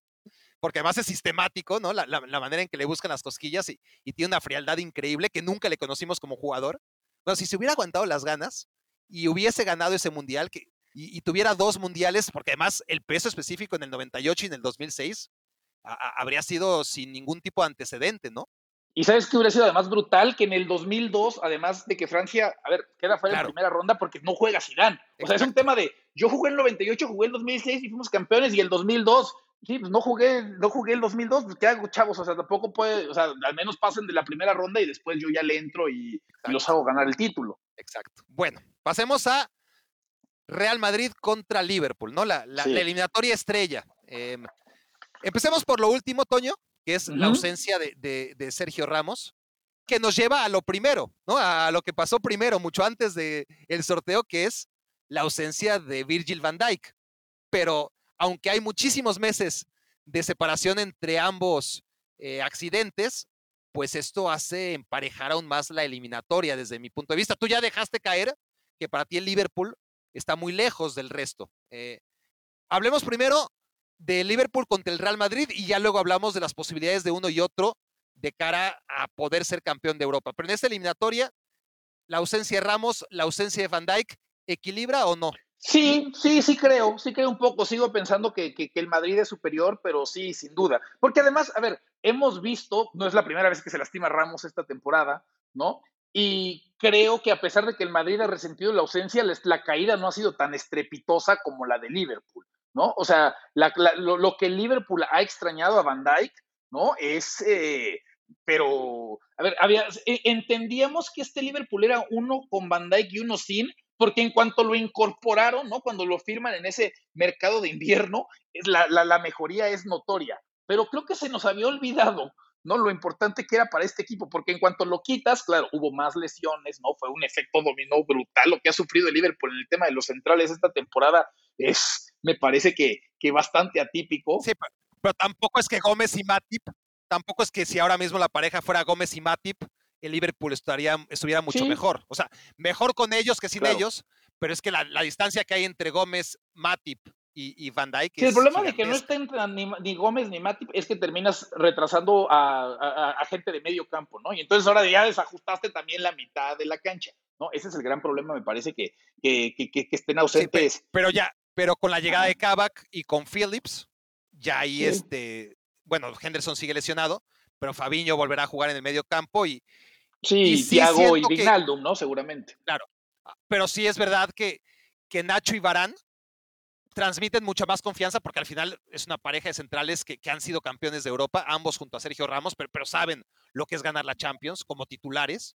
Eh, Barán y Nacho, además que están registrando en otro escenario, en otro nivel, ante, ante otros rivales, pero un porcentaje de gol en contra muy, muy bajo. Es decir, el Real Madrid está siendo solvente sin, sin Sergio Ramos, cuando durante mucho tiempo era como una psicosis, ¿no? Oh, no está Sergio Ramos, el Real Madrid va a perder, juegue contra quien juegue bueno, eh, siempre y cuando no tenga que jugar militado, la, cosa creo que está tranquila, ¿no? Con, Nacho y con Barán. En cambio, con un recién llegado como Kavak, por mucho talento que tenga, el turco, y con un canterano que sabe que es ahora o nunca porque no tiene el nivel, podrá llegar Phillips a un nivel mediano si le echa ganas, pero nunca va a estar jugando otra vez cuartos de final de una Champions League ahí sí yo creo que, que, sigue sintiendo más el Liverpool la ausencia de Van Dijk que lo que pueda sentir el Real Madrid la de Ramos. Sí, sí, sí, sí. O, sea, yo reitero, ¿no? O sea, le quitaron a Van Dijk a Liverpool y ve dónde está en la tabla. Y Ramos ha estado ausente gran parte de la temporada. O sea, Ramos nomás porque está Hazard ahí presente en el equipo, ¿no? Pero sería cuestión de revisar los datos, pero seguramente el segundo futbolista que más tiempo ha estado fuera esta temporada para el Madrid es, es justamente Sergio Ramos. Y bien o mal, ¿no? Sin ser espectacular, pero tampoco lo es espectacular con cuando está cuando está Sergio Ramos en la cancha, pues el Madrid ahí sigue, ¿no? Y el Madrid si en unas cuantas semanas nos dicen el Madrid ganó la liga, diríamos, ah, ok, perfecto, no sería creo que ninguna sorpresa. Si nos dicen que el Liverpool la gana, sí entendemos perfectamente que el 2021 estuvo más raro y más loco que el 2020. Bueno, Carvajal sería otro, ¿no? Eh, otro ejemplo que también condiciona la eliminatoria. Es otro chico que se ha perdido muchísimos partidos. Lucas Vázquez no lo ha hecho mal, pero en estos escenarios, ojo, ojo, a ver, tú dices que, que, Liverpool se cae y, claro, ahora ves la tabla y, el Liverpool está fatal. Pero es que no fue una caída inmediata, ¿no? Eh, el Liverpool llegó hasta el mes de diciembre muy bien. cuando llegaron, cuando llegó el Burnley, contra el Burnley ahí valió todo. Claro, sí, sí, fue, fue un efecto dominó, ese error, ese penal este, de Allison. Allison no ha recuperado la confianza ya se veía el equipo endeble, pero mentalmente andaba muy bien y, a partir de ahí ha sido traspié tras traspié. Ahora, para mí, Toño, Liverpool es el caballo negro. O sea, solo está atascado. A ver, dentro de, de, lo atascado que está de cara al gol, también está impreciso en los pases, desconfiado, comete errores infantiles en momentos puntuales de los partidos, pero, pero no puedes decir que sus partidos son un desastre sus estadísticas sí que lo son. Pero, pero por ejemplo, hace rato hablábamos, ¿no? Del tema de Guardiola a veces no cambia el estilo. También a Klopp me parece, ¿no? Que entendiendo que si no tienes a los centrales más rápidos, que si estás perdiendo a uno de los mejores o no tienes a uno de los mejores centrales del mundo, oye, ese espacio que normalmente dejas entre tus centrales y el portero, creo que tienes que reducirlo un poquito, ¿no? Y a veces también creo que insiste demasiado en lo mismo el Liverpool y creo que queda muy endeble y creo que queda muy, muy expuesto y, reitero, a Pep a veces le decimos, oye papá, hay que cambiarle un poquito. Creo que también a Klopp habría que exigirle un poquito también esa situación, ¿eh? Oye, al Arbe Leipzig le gana 4-0, ¿eh? Sí, pero. A ver. Pero, estás hablando de un semifinalista de la Champions pasada. Estás hablando bueno, de, también el líder de la Bundesliga. Bueno. En una, en una Champions pasada extremadamente atípica. Sublíder de la Bundesliga a uno o dos puntos del Bayern por también el tropiezo, eh, a ver, cuando hablamos de que, o te decía hace rato, que de pronto el City en estos momentos tiene más lejos al 2 que en años anteriores, el, no es el mismo Bayern del año pasado, y también es 2 el Leipzig en la presente temporada, porque el Dortmund, venimos hablando un buen rato de ellos, están muy lejos también del nivel mostrado hace un año. Yo creo que el Liverpool está haciendo por ti y por la gran mayoría, otra vez aquí volvemos a nueve de cada diez. ¿Nueve de diez? Ok, subestimado, ¿no? Eh, o sea, David, David, y tú están subidos en el barco de Klopp. No sé, no sé, David, cuál sea su opinión, pero para mí el Liverpool sería favorito contra cualquier equipo, eh, porque, a ver, la, Champions es lo suyo. La, Premier League que, la ganó después de 30 años no es lo de Liverpool. Lo, lo que pasa es que llegó a un nivel tan extraordinario el año pasado que arrasó en la Premier League, pero, lo normal es que en la Premier League no le alcance, pero en la Champions hemos visto a Liverpool estar muy lejos del Man City, como ya comentamos, y ganar la Champions. Pero se va a enfrentar al, se va a enfrentar al que en serio la Champions es lo suyo. ¿eh? O sea, es, verdad, es verdad, es verdad. Por delante tiene al verdadero equipo de la Champions. Es verdad, es verdad. Es, el único que tiene una mística aún mayor eh, y un romance aún mayor con la Champions que Liverpool. Eh, y es a lo que iba, ¿no? Porque, pero de todas formas, no, no olvidemos que hemos visto a Liverpool quedar quinto con Benítez a 50 puntos del Chelsea de Mourinho y ganar la Champions en Estambul. Y, y además está eso, ¿no? Estambul. O sea, hay muchas cosas, si quieres, románticas, como, como le llames, pero, pero al final eh, el fútbol tiene muchísimas claves eh, de estas, ¿no? Que, que, van uniéndose puntos en la historia y, y sensaciones y recuerdos y simbolismos. Entonces, tienes esa Champions que se va a jugar otra vez la final en Estambul. Eh, la única manera de que Liverpool pueda jugar la Champions del año siguiente es. Sí, ganando la Champions. Ganando la Champions. Contra el Madrid, además de todos los alicientes, tiene esa sensación de, revancha, ¿no? Por, por, cómo se dio aquella final en la que es que los errores de Carius y la lesión de Salah provocada por Ramos, nunca hubo una final, ¿no? Porque realmente más allá del tremendo golazo de, Bale y que el Real Madrid fue superior, fue superior porque el Liverpool y, en concreto Carius, sobre todo en aquel gol de Benzema, y también en el segundo de Bale, o sea, Carius fue tremendo, ¿no? Este partido. Entonces, hay esa sensación de revancha de decir, bueno, nos ganaron la final, pero es que la verdad es que no se podía hacer nada cuando jugamos sin portero. Ahora tiene una nueva oportunidad y además con un Salah que salió lesionado de malas maneras, ¿no? en aquel duelo contra Ramos. Y es un equipo campeón, Toño. E, e, el Liverpool es lo más importante, ¿no? más allá de la historia, de los simbolismos y de lo que pasó en aquella final contra el Madrid y de que ahora podrían volver a Estambul y de que es la única manera en la que Liverpool pueda jugar la Champions el año que viene, es que los jugadores, más allá de que no esté Van Dyke, siguen siendo los mismos, ¿no? Siguen siendo eh, un equipo que volaba hasta hace muy poco, que está bloqueado, está bloqueado, pero en cuanto se desbloquee, cuidado. Y, yo creo. Pero a ver, me hablas de la parte bonita. Yo creo que se va a desbloquear contra el Real Madrid. Y romántica. A ver, ¿qué me dices de un Madrid que antes de la eliminatoria contra el Atalanta, ¿no? Con nueve lesionados, ¿no? Con un Atalanta que venía a la alza, porque no fue el mismo Atalanta que se sacó en el sorteo que el que enfrentó, ¿no? Cuando sacó el Atalanta en el sorteo, todos dijimos, ah, excelente, o bueno, los merengues dijeron excelente, esto lo acabamos rápido. Se fueron cayendo piezas. El Madrid tiene un gran diciembre, un fantástico mes de diciembre. Después se le empieza a complicar la cosa, viene el tema de la lesión. Este es un Madrid que, si me hablas de misticismo, o misticismo por llamarle de un eufemismo muy, muy agradable, al, Madrid le pasan cosas rarísimas en Champions, ¿no? Esa, la, roja del Atalanta en la ida, ¿no? O sea, perdón, pero, o sea, eh, y a partir de ahí ganar ese partido con un remate de Mendy de pierna derecha, rarísimo, creo que no había pegado a portería de derecha, no sé si alguna vez siquiera en, en, su vida, está recuperando jugadores, es cierto, se cae Ramos, pero a ver, Zidane prefiere obviamente el equipo que tiene el día de hoy, al que tuvo en la ida justamente contra, contra el Atalanta, ¿no? Eh, a ver, Kroos anda muy bien, Modric anda muy bien, Casemiro anda muy bien, Benzema anda muy bien, están metidos en la pelea por la liga, o sea, este es el torneo del Madrid, ¿no? O sea, si hablamos de esos temas románticos, un tanto extrafutbolísticos en el tema de Liverpool, no podemos cerrar los ojos ante lo que tiene el Madrid también. ¿eh? Porque, porque son temas muy futbolísticos, porque está en el ADN, y, no estamos hablando del ADN de Gento, de, de Puskas, de Santa María, de, de no, no, estamos hablando del ADN Champions de Cross, de Casemiro, de Benzema, de Modric, ¿no? De, de, eh, de Ramos, eh, si es que pasa la eliminatoria contra el Liverpool y está de vuelta en las hipotéticas semifinales.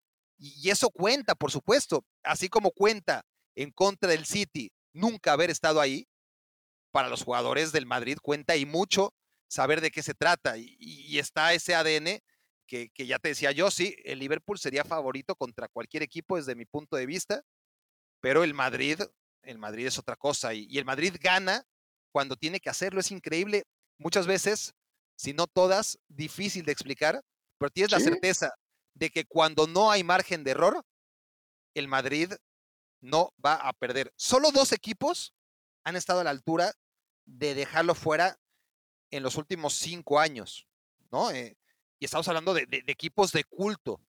El propio Manchester City, más allá de que se haya desinflado contra el Lyon, eh, el Ajax de, de Young, de Sieg, de, de Ligt, de Tadic. De Tadic, de Tadic falso 9, porque eso es a partir de que Tadic falso 9, ahí viene la, revolución europea de ese año. Sí, porque se habla mucho y con razón de De, de Jong y, de Ligt, que eran los jugadores de moda, pero Tadic y Sijek, qué bárbaros, ¿no?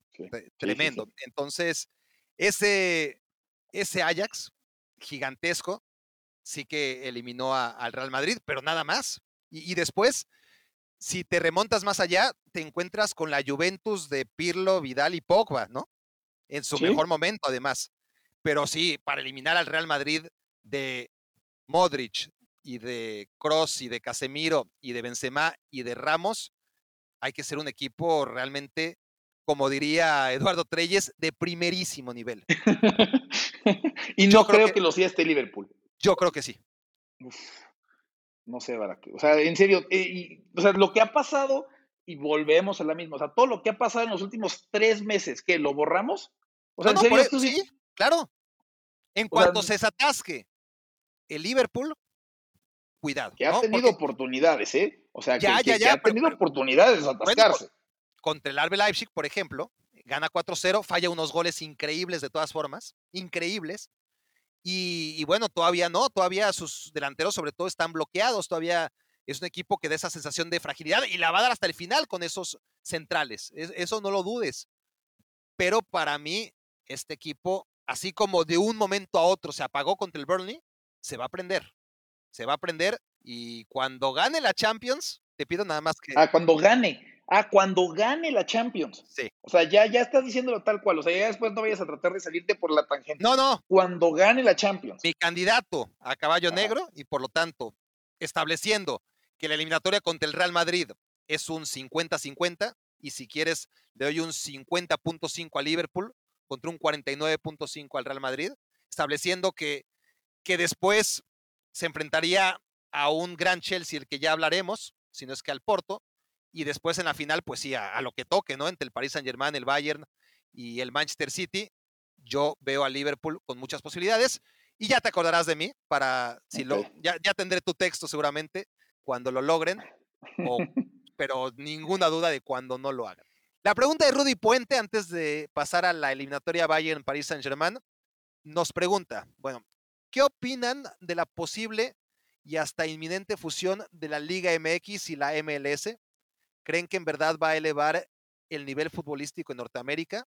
Con esta fusión, ¿significará que se acaba la corrupción en el fútbol mexicano? Eh, no, sé, no sé si tú estés emocionado por un Mazatlán contra Austin, uno de los equipos nuevos, ¿no? O sea, un, viernes en la noche, un Mazatlán-Austin, a mí me, no, me, no me ilusiona, perdón, mi, mi, corazón, estoy tocándolo justamente en estos momentos mientras digo Mazatlán contra Austin y palpita al mismo ritmo, al mismo ritmo que cuando estaba viendo un documental hace rato de los osos hormigueros.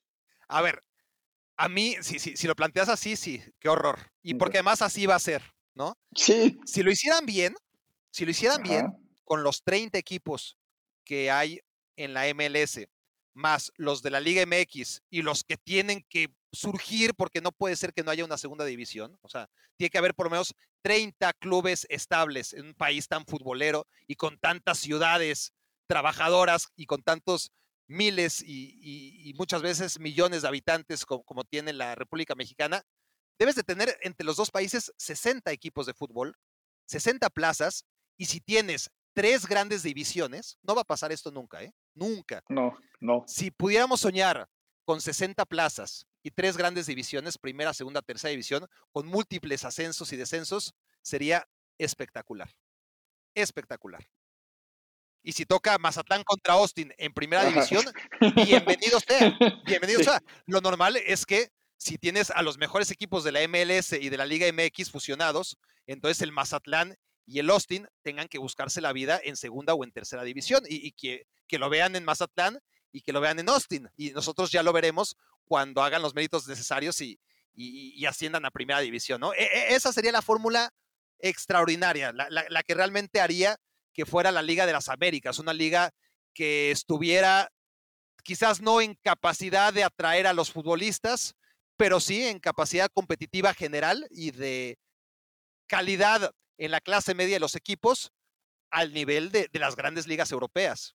Ah, ya al nivel de las grandes ligas europeas, o sea, ya, ya tirando Piensa en lo que te estoy diciendo, 60 equipos divididos en tres divisiones, con el poderío económico de los equipos y las grandes ciudades de los Estados Unidos, con un calendario que, nunca va a pasar, porque, porque los norteamericanos son sudos, pero, pero, soñemos, ¿no? Imaginemos cosas chingonas, como, como, este, como nos invita a Chicharito. Sí, como quiero que lo hagas tú sobre ti, y como yo quiero invitarte a ti sobre ti mismo y tus capacidades. Que dentro de lo cerrado que son, dicen, oh, lo del descenso, no está mal, ¿no? Va, a ser una liga que, va a ser muy atractiva y que va a hacer mejorar a los equipos y, y si desciendes, bueno, sí es un golpe económico duro, pero, pero te pones las pilas para ascender de regreso y es una oportunidad para reinventarte y, y vamos, vamos con todo a, jugar con descensos. Eh, vamos a sincronizar los calendarios, es decir, me voy a olvidar de que la MLS, o en este caso la nueva Liga México, Liga MX slash MLS, eh, se va a jugar de acuerdo al calendario de la NBA y de la Major League Baseball y de la NHL. No, no, no. Se va a jugar como se juegan todas las ligas, de agosto a junio, ¿no? Lo, sincronizas. Sí. Vas a tener rosa internacional. Este, te vas a dar cuenta que, la Copa Libertadores ayuda, ¿no? Y, para medir fuerza de los equipos norteamericanos con los de Sudamérica. Si todo eso llegara a pasar, sería una gran, una gran es que, es que eh, estoy impactado, estoy impactado por tu eh, capacidad de creer en la, en la buena fe de las personas y en, creer en un mundo mucho, mucho mejor, Barack Feber. Estoy, estoy impactado por todavía el optimismo que tienes de un mundo mejor. Qué bonito sería. Sería espectacular porque además eso implicaría, y es que, a ver, ligado bastante porque me toca narrar la Liga Expansión, ¿no? Si hablamos que cada equipo tiene o cada país, para que eso ocurra, tendría que aportar 30 conjuntos. O sea, yo veo en la cancha en la que jugaba los salteños de Tepatitlán la temporada pasada y no veo forma alguna de que pudieran hacer un viaje a territorio de Estados Unidos para jugar contra el equipo que tú me digas. O sea, es que, pero, es que, es que ser idealista, pero en su máxima expresión.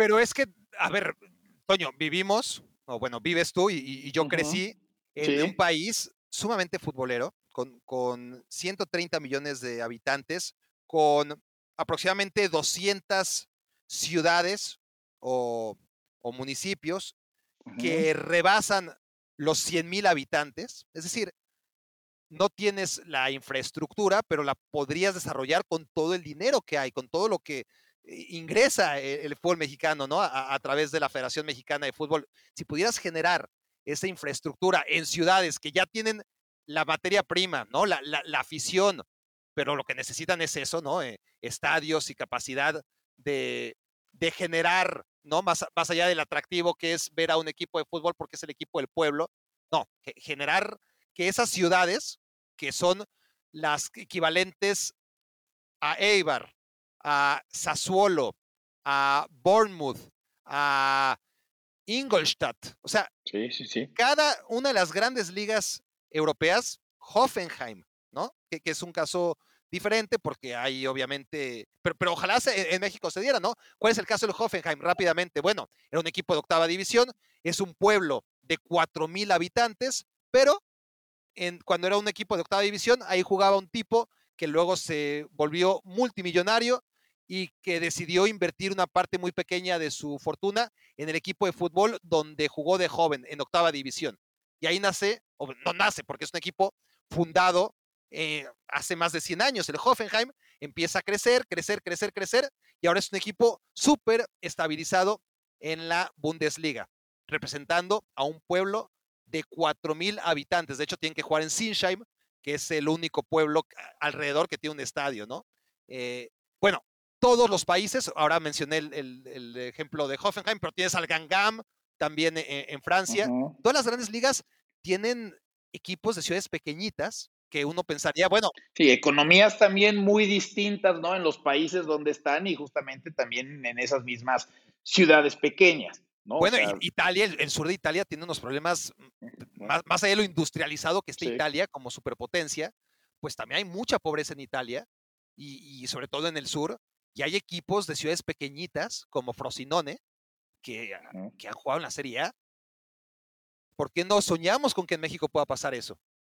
Ah, no, es más, yo te diría, si la Liga Expansión sigue existiendo en dos años, será un gran éxito. Ya no te digo pensar en Porque está mal hecho. dar el brinco y poder muy mal, muy mal. O sea, hoy no representa en lo más mínimo algo atractivo para los equipos, ¿no? El seguir pagando esas nóminas más allá de que se han abaratado muchísimo con relación a lo que se pagaba en el ascenso, pero si no tienes aspiraciones a ascender y si la promesa de la federación es un tema de, pues en tres años vamos a volver a revisar si ya pueden ascender, hoy es más factible que desaparezca la Liga Expansión a pensar que se esté consolidando. Por supuesto, no, no habría ni siquiera existir la, Liga Expansión, ¿no? Se, se vio haber invertido en rescatar una liga de ascenso que dejaron morir y además fue de manera premeditada, ¿no? Eh, alevosa y, con ventaja. Eh, el asesinato poco a poco, lento, y, al final pareció hasta un acto de piedad, ¿no? Ya eutanasia a la Liga de Ascenso misma que habían torturado los jerarcas de la primera división, que a la vez eran a través de la multipropiedad dueños de la mayoría de, las franquicias que jugaban en la Liga de Ascenso. Bueno, me voy a enojar. Vamos mejor al fútbol.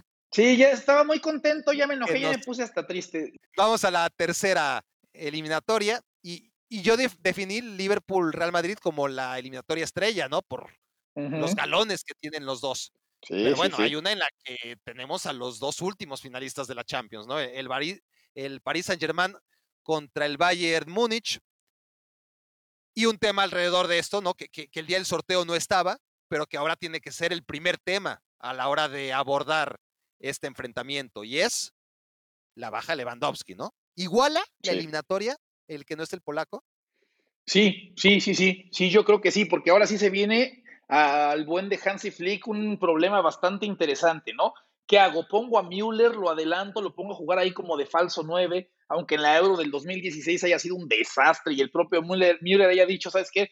Me sentí desaprovechado jugando ahí, no marqué un solo gol.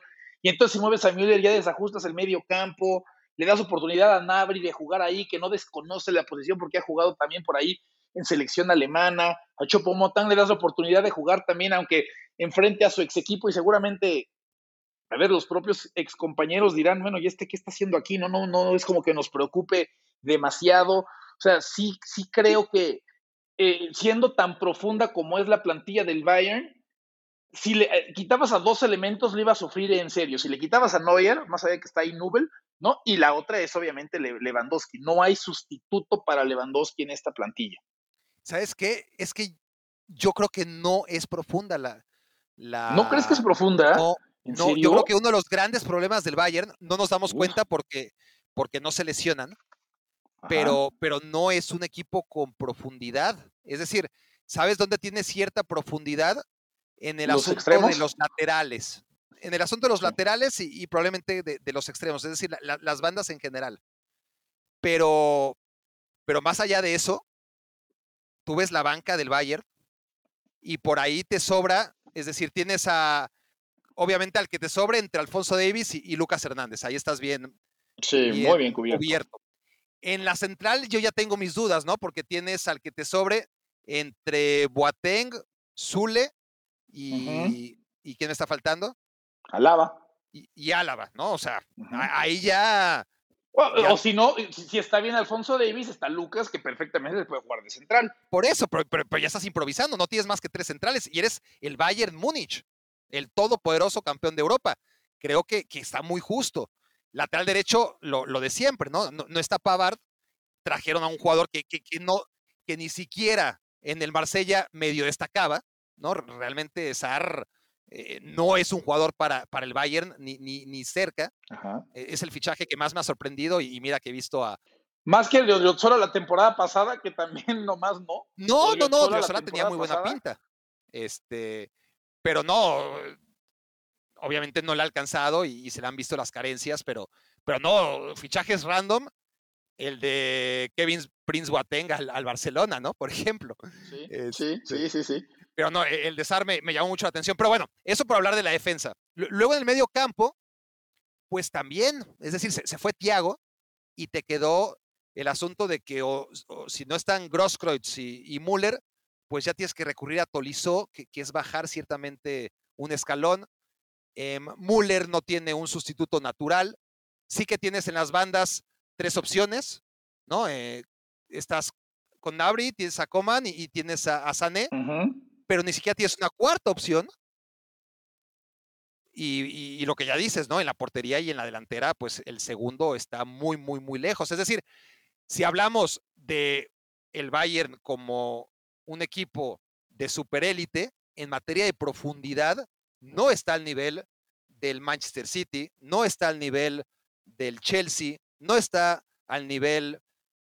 Mira, ahora mismo el Real Madrid tampoco es como el sinónimo de profundidad de plantel. Sí, de profundidad no, no, Pero en general, si lo comparas con los grandes equipos de los últimos tiempos, no es un equipo demasiado profundo desde mi punto de vista. Y, lo ves en la banca, ¿eh? En la banca, normalmente, y aún sin grandes lesiones, tiene como a tres jugadores que dices, bueno, este podría jugar, pero ya la opción 4, 5, 6 y 7.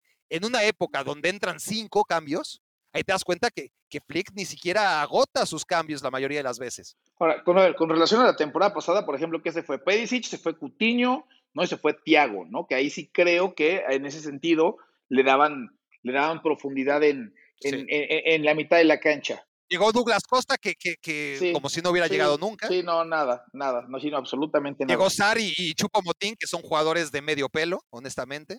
Llegó Nubel. Pero yo sigo pensando que en el, sí, llegó Nubel, a pesar de que Neuer hizo su berrinche antes de que siquiera se confirmara la llegada, ¿no? Pero ya estaba, ya estaba enojado Neuer.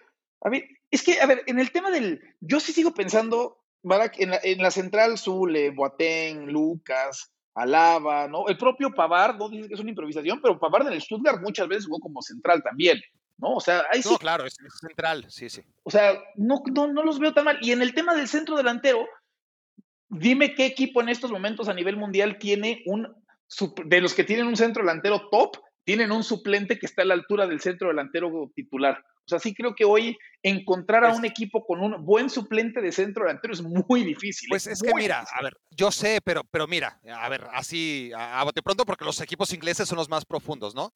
Tienes en el Tottenham a, Carlos Vinicius, lejísimos de Kane. Sí, pero llegó esta temporada, porque la temporada pasada cuando se lastimó Kane, ahí sí sufrieron en serio. Pero, ya te dije un ejemplo. ¿Quieres otro?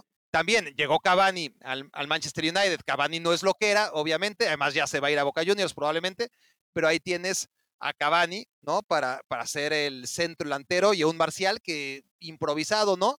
Venía siendo el delantero del equipo y, sigue siendo el nueve titular. Entonces ahí también tienes a dos.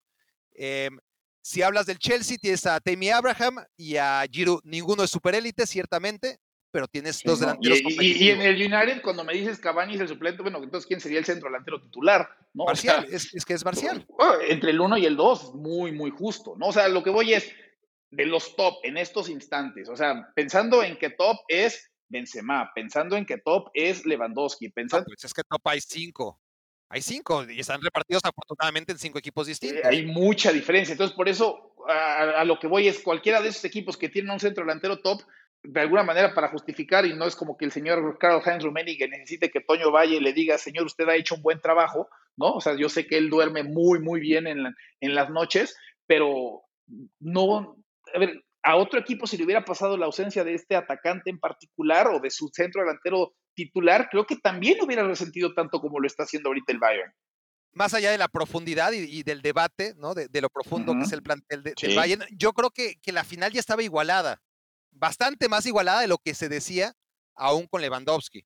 Eh, porque al final de cuentas, la final jugada hace seis meses fue una final pareja.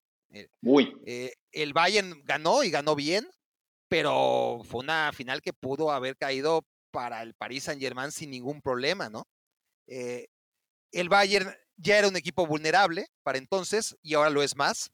esa sensación de fragilidad no solamente permanece, sino que se ha agravado. Y el Paris Saint Germain sigue siendo capaz de dar exhibiciones como aquella en el Camp Nou. Entonces, si te agarra en un día más o menos tonto al Bayern, que, que, ya tiene sus bemoles, ¿no? No, ¿no? no es fácil agarrar al Bayern en un día tonto y mucho menos en una instancia de cuartos de final de la Champions. Pero al nivel al que jugó el Paris Saint-Germain en el Camp Nou, o incluso en la fase de grupos, cuando no tenía margen de error, porque el Paris Saint-Germain, quieras o no, ya empieza a desarrollar lo que le reclamo yo al Manchester City, ¿no? La capacidad de, ya se acercó, ya sabe de qué se trata esto, ya va generando grandeza ya sabe que hay momentos en que no puede fallar y en la fase de grupos, cuando parecía que iba a quedar eliminado, acordémonos cómo le tenía que ganar al Arbe Leipzig y le gana, le tiene que ganar al Manchester United y le gana.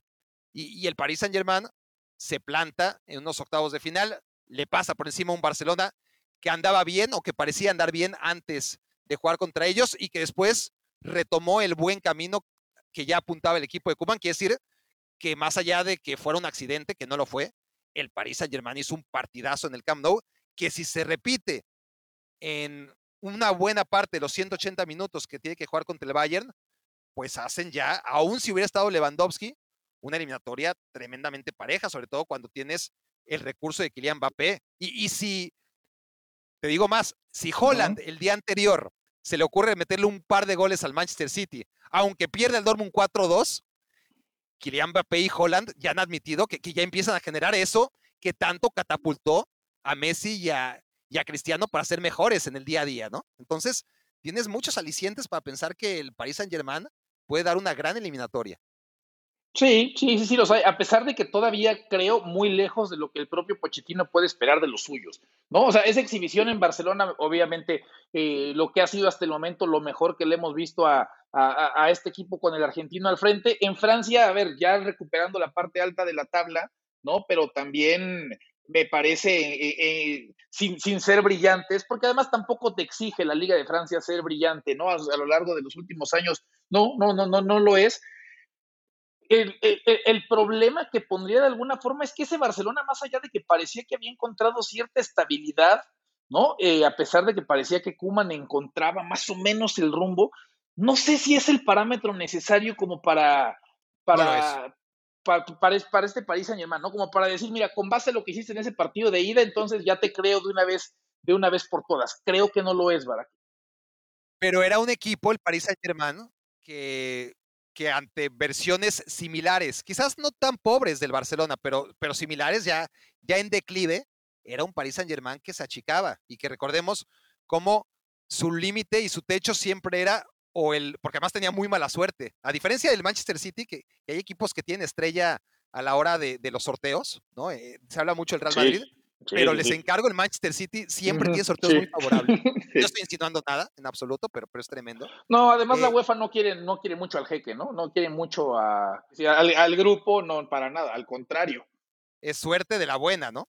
Es karma positivo totalmente lo que le ocurre en ese sentido al, al, City. Bueno, al Paris Saint Germain todo lo contrario. El Paris Saint Germain le tocó el Barça y el Madrid sistemáticamente y, y veíamos un Paris Saint Germain apocado. Y lo que vimos ahora, más allá de las circunstancias, fue un Paris Saint Germain agigantado, sabiéndose más que el Barcelona. Y, eso no pasa de un día a otro, pasa después de fracasar muchas veces, de quedarte lejos, de acercarte, de acercarte mucho, como ocurrió en la Champions pasada, hasta que llega una prueba como la que tienen que enfrentar en cuartos de final. Y yo creo que la superen o no, van a ser un muy digno contendiente que, le van a hacer la vida dificilísima al Bayern.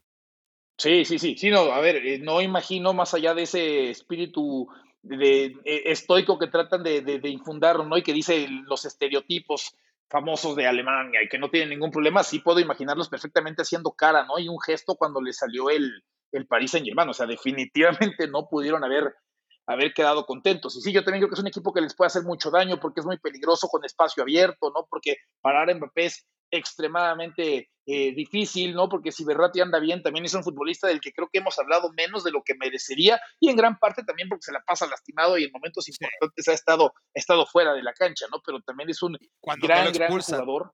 También, también, sí, sí, sí, o sea, eh, sí, tiene todos, todos los, los ingredientes para, para complicar las cosas a un, a un Bayern que yo, lo, de Lewandowski es, es, es, durísimo, o sea, es, es, es, que es durísimo, estamos hablando, son 42 goles, ¿verdad? 42 goles los que se va a perder el, el Bayern teniendo fuera a, Lewandowski, que, a ver, no se entregó el premio al mejor futbolista del mundo la temporada pasada, pero el balón de oro lo tuvo que haber ganado Robert Lewandowski. Entonces, de ese nivel es el futbolista que estás perdiendo, que además no ha bajado el ritmo de esta temporada con relación al anterior. Al contrario, va a mejor ritmo. De acuerdo, de acuerdo. Vamos a escuchar ahora el último audio del día en voz del primate fundador Héctor Santoyo. Para ustedes, Raúl Godiño o Otoño Rodríguez, ¿son los porteros ideales eh, o es una posición que si Chivas se llegara a reforzar mejor podría tener más posibilidades de competir por el título de liga en México? Y la otra, en relación al Fútbol Club Barcelona, ¿ven improvisado el proyecto de John Laporta, ya que lo acusan o lo acusaban en campaña de que solo repetía y repetía sus logros pasados, poner una manta en el Bernabéu y aprovecharse de la falta de carisma de Víctor Font y la cercanía con Rosel de Tony Freixa? ¿Es eso o es una percepción mía por leer tanto mundo deportivo? Saludos. Uf, a ver, eh, sí creo que tanto Toño Rodríguez como Raúl Gudiño son sumamente inconsistentes, ¿no? O sea, sí creo que son de esos porteros que perfectamente, o sea, perfectamente me los puedo imaginar una eliminatoria muy, muy apretada, minuto 85 del partido de vuelta y los dos fallando en la, en la salida en el momento de cortar un centro, ¿no? Sí creo que Chivas... O metiendo gol. Perfectamente también, sí, sí, sí, sí, de acuerdo, sí, sí, sí. Ahora, no sé qué tanto vaya a enfrentarse Chivas a Veracruz en un partido de, eliminación, ¿no? Para que Toño pueda volver a hacer, gol. exacto, sí, sí, sí, pero, pero, a ver, creo que no, no, no necesariamente son los mejores porteros para Chivas en estos momentos, pero sí creo que también Chivas tiene necesidades en otras zonas, ¿no? O sea, no creo que si les corriges el tema de la portería, Barak, si traes a otro portero, se arreglen mágicamente los, los problemas de Chivas. Y como a Chivas le venden muy caro todo, pues sabes qué, mejor utilicemos ese dinero en otras zonas de la cancha. Yo, yo creo que las áreas son sumamente importantes. No es la solución, pero toma la selección de Londres 2012. Fue trascendental más allá de la generación de jóvenes que en ese momento tenían 23 años y menos, la presencia de Corona y de Oribe Peralta, ¿no? En, las dos áreas, fue trascendental. Y no estás hablando ni siquiera del mejor portero mexicano de la época, ni del mejor delantero. Dos chicos que en ese momento tenían hambre y que son, eran muy buenos y que tenían además eh, esas ganas de trascender porque nunca por sus diferentes circunstancias tuvieron oportunidad de hacerlo con selección nacional. Entonces, cuando tienes futbolistas de cierta jerarquía, de liderazgo y calidad, no solamente, y sobre todo en las áreas, no solamente cumples la tarea de los Pero en estos momentos, ¿a quién llevarías de portero a Chivas, O sea, ¿quién sería para ti? Es que ahí está, o sea, ante lo que está disponible, o sea, a mí también me dices, puedes reencarnar a, Osvaldo Sánchez, bueno, sí, por supuesto. Claro. Pero de lo que tienes ahorita, por ejemplo, lo que te podrían vender. Claro, pero Pumas, todo el mundo creo que criticamos y, tenía sentido criticar el hecho de traer a Talavera, o sea, como para qué. Y mira, ahora pocos pueden cuestionar que aunque haya sido a corto plazo, todos los problemas que le está resolviendo Talavera a, Club Universidad. Entonces sí, no, no sería lo ideal. Te estoy dando un ejemplo.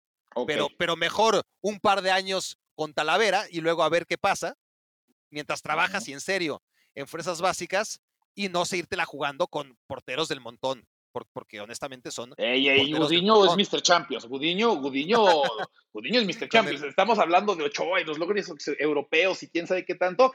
El señor Gudiño jugó. Unos Exactamente, unos minutitos de Champions. Así es, sí, sí. Eh, eh, fue cuarto portero, ¿no? Imagínate, cuarto portero de la Poel, Nicosia, no debería ser a priori el, portero titular del Guadalajara. Pero bueno, eso es en cuanto a Chivas. Yo sí Tampoco creo que... el central tendría que ser de un equipo descendido en Portugal, que ya estaba creo que descendido por ahí del mes de, del mes de enero, ¿no? O sea, con el... el en el Feirense sí, creo que estaban, llevaban cuatro jornadas, ya estaban creo que descendidos y llegó el pollo briseño. O sea, tienes al cuarto portero de la Poel y a un central de un equipo descendido en Portugal. Es verdad, es verdad, y, y tomando en cuenta que en Portugal tienes tres grandes equipos, dos o tres muy competitivos, que vendrían a ser el Braga, el Vitoria Guimaraes, competitivos para, para Portugal, vamos, ¿no?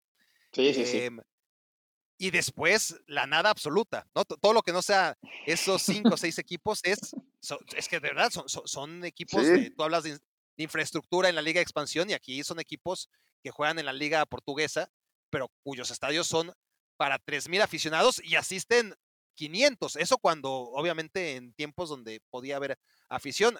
Por eso en Portugal, pues las cosas casi ni han cambiado. Han cambiado para los tres grandes, pero los demás siempre juegan sin, gente, ¿no? Pero bueno, en fin, e, el tema de, Chivas lo podríamos desarrollar durante un capítulo extra y, y ahora no estamos para eso, simplemente para contestar que desde mi punto de vista ayudaría. ¿Los haría campeón?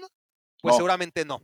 Probablemente no, no, no, pero pero está claro que, tener un gran delantero y un gran portero, con lo difícil que es conseguirlos con las normativas que se autoimpone el Guadalajara, pues ayudaría mucho, ¿no? Y rápidamente la segunda pregunta sobre, sobre la porta. Sí, yo, yo estoy totalmente de acuerdo con tu visión. Para mí, la porta nunca ha tenido ningún sustento en su campaña de, que, lo ha llevado a la presidencia. Es un tipo que tuvo éxito en una buena etapa de, su mandato, más allá de, los altibajos que también tuvo como presidente del Barça, porque eso sí hay que concedérselo, es un tipo que escucha, que se rodea bien y, escucha a la gente a la que se rodea, pero ya no sé si, si, se sigue rodeando de, ese tipo de gente que en su momento tenía a disposición, ¿no? O sea, los Cruyff, eh, fallecido desgraciadamente, eh, Ferran Soriano, Chiqui Begiristain, que ahora trabajan en el Manchester City, ya no están a disposición de la porta. Entonces, cuando la porta se le ocurrían eh, ideas fantásticas como traer a Beckham, pues había alguien que le decía, bueno, ahí no, ahí ni siquiera, o sea, al final no llega Beckham al Barcelona cuando, cuando la porta se hace presidente en su primer mandato, porque se lo gana Florentino, no por otra razón. Y como efecto secundario, llega Ronaldinho y, vaya que cambió la historia del Barcelona ese, ese plato de segunda mesa, ¿no? Eh, en el caso de la llegada de Ronaldinho en lugar de Beckham. Pero luego quería Mourinho también, ¿no? Para, para sustituir a Rijkaard y tuvo que llegar alguien y decirle, mm, quizás Mourinho no sea la mejor idea. ¿Por qué no intentamos con Guardiola? Y Laporte escuchó. Pero a lo que voy, o sea, la, Porta es un tipo que cuando tiene iniciativa demuestra que, tiene muchas carencias, ¿no? A la hora de, tomar buenas decisiones. Sí, y tiene mucho sentido, ¿no? El que haya explotado el tema de los éxitos pasados y sobre todo en esta época donde, pues, el aficionado Barcelona quiere justamente volver a sentir eso, ¿no? Quiere el, el recuerdo de una buena época, ¿no? Y a ver, si está y tienes a disposición y puedes explotar esa parte, desde la cuestión política entiendo el perfectamente por qué se inclinó hacia, hacia llevar hacia allá la, la campaña. Claro, pero, pero no pasaba de él, como lo logramos, lo vamos a volver a hacer. Vamos a ser muy buenos porque fuimos muy buenos y era un contexto totalmente distinto y, y el fútbol ha evolucionado y, y, en fin, al final de cuentas, Laporta no tenía ningún argumento de más que no haya traído ya bajo el brazo cuando perdió, y además de manera categórica, ante José María Bartomeu, las elecciones que permitieron ¿no? que, el Barcelona cayera al inframundo futbolístico porque los socios decidieron en su momento votar a José María Bartomeu en lugar de un Laporta en el que no creyeron porque ya hace cinco o seis años ya su discurso era viejo, ya era desfasado y ahora simplemente es una opción menos mala de lo que ha visto el Barcelona, ¿no? En los últimos cinco o seis años, tras una decisión terrible por parte de, unos socios que se dejaron cegar por los títulos conseguidos por unos futbolistas que hacían las cosas independientemente de lo muy mal que se hacía a nivel directivo, ¿no? Eh, el resto de, toma de decisiones. En, la cancha el Barça gana el triplete y eso orilla a los socios o, o les engaña, porque nada, nada les orilla, les engaña a votar por Bartomeu en un momento en el que pudieron haber votado la porta perfectamente, pero la porta ya no ofrecía nada nuevo. Y eso era hace seis años, insisto, ¿no? En fin, así es la situación en el Barcelona y, su muy compleja masa social. Vamos a tratar de acabar esto, Toño, antes de llegar a las dos horas del podcast. Mentalizado. Vamos con Porto Chelsea, ¿no? Eh, ¿Hay riesgo? No creo que hablemos tanto de ese partido, ¿no? Yo creería. Bueno, y de lo menos esperado, aquí me quiero volver chango, acabas hablando horas. Pero, pero sí, lo dejé al final de manera estratégica. ¿Hay riesgo de, que lo que le pasó a la Juventus le, le pase al Chelsea? Sí, sí, sí creo que puede, sí creo que puede ocurrir, ¿no? O sea, sería iluso el, el, descartarlo del todo cuando acaba de, de pasar hace hace algunas semanas, ahora es poco probable, sí, es muy, muy poco probable, ¿no? Porque si algo ha demostrado el equipo de Tuchel es solidez, es concentración, es el que recibe pocos goles y además también el que tiene la, el que ya sabe lo que es jugar contra un equipo que termine planteando un bloque bastante bajo, Barak, y creo que eso es lo que va a hacer el Porto, ¿no? Se va a tratar de encerrar, va a tratar de contragolpear porque tiene gente rápida que lo puede, que lo puede hacer, pero así lo hizo el Atlético de Madrid en el partido de ida y el Chelsea dominó perfectamente la situación. Sí. Ahora, la, Juve pierde la ida contra el Porto en un partido terrible en Portugal. el, Porto no hace gran cosa más allá de defenderse bien, pero después da una faena. Realmente Conceição se gradúa como gran entrenador en, Turín. Y cuando digo que da una faena, no me refiero a que, a que llegó y propuso y le quitó el balón a, la Juventus y, y, nada de eso. No, no, no. Pero le metió las estocadas en el momento justo. Fue un equipo agresivo un equipo que no renunció nunca a hacerle daño a, la Juventus, aún jugando con un futbolista menos durante una hora de juego, ¿no?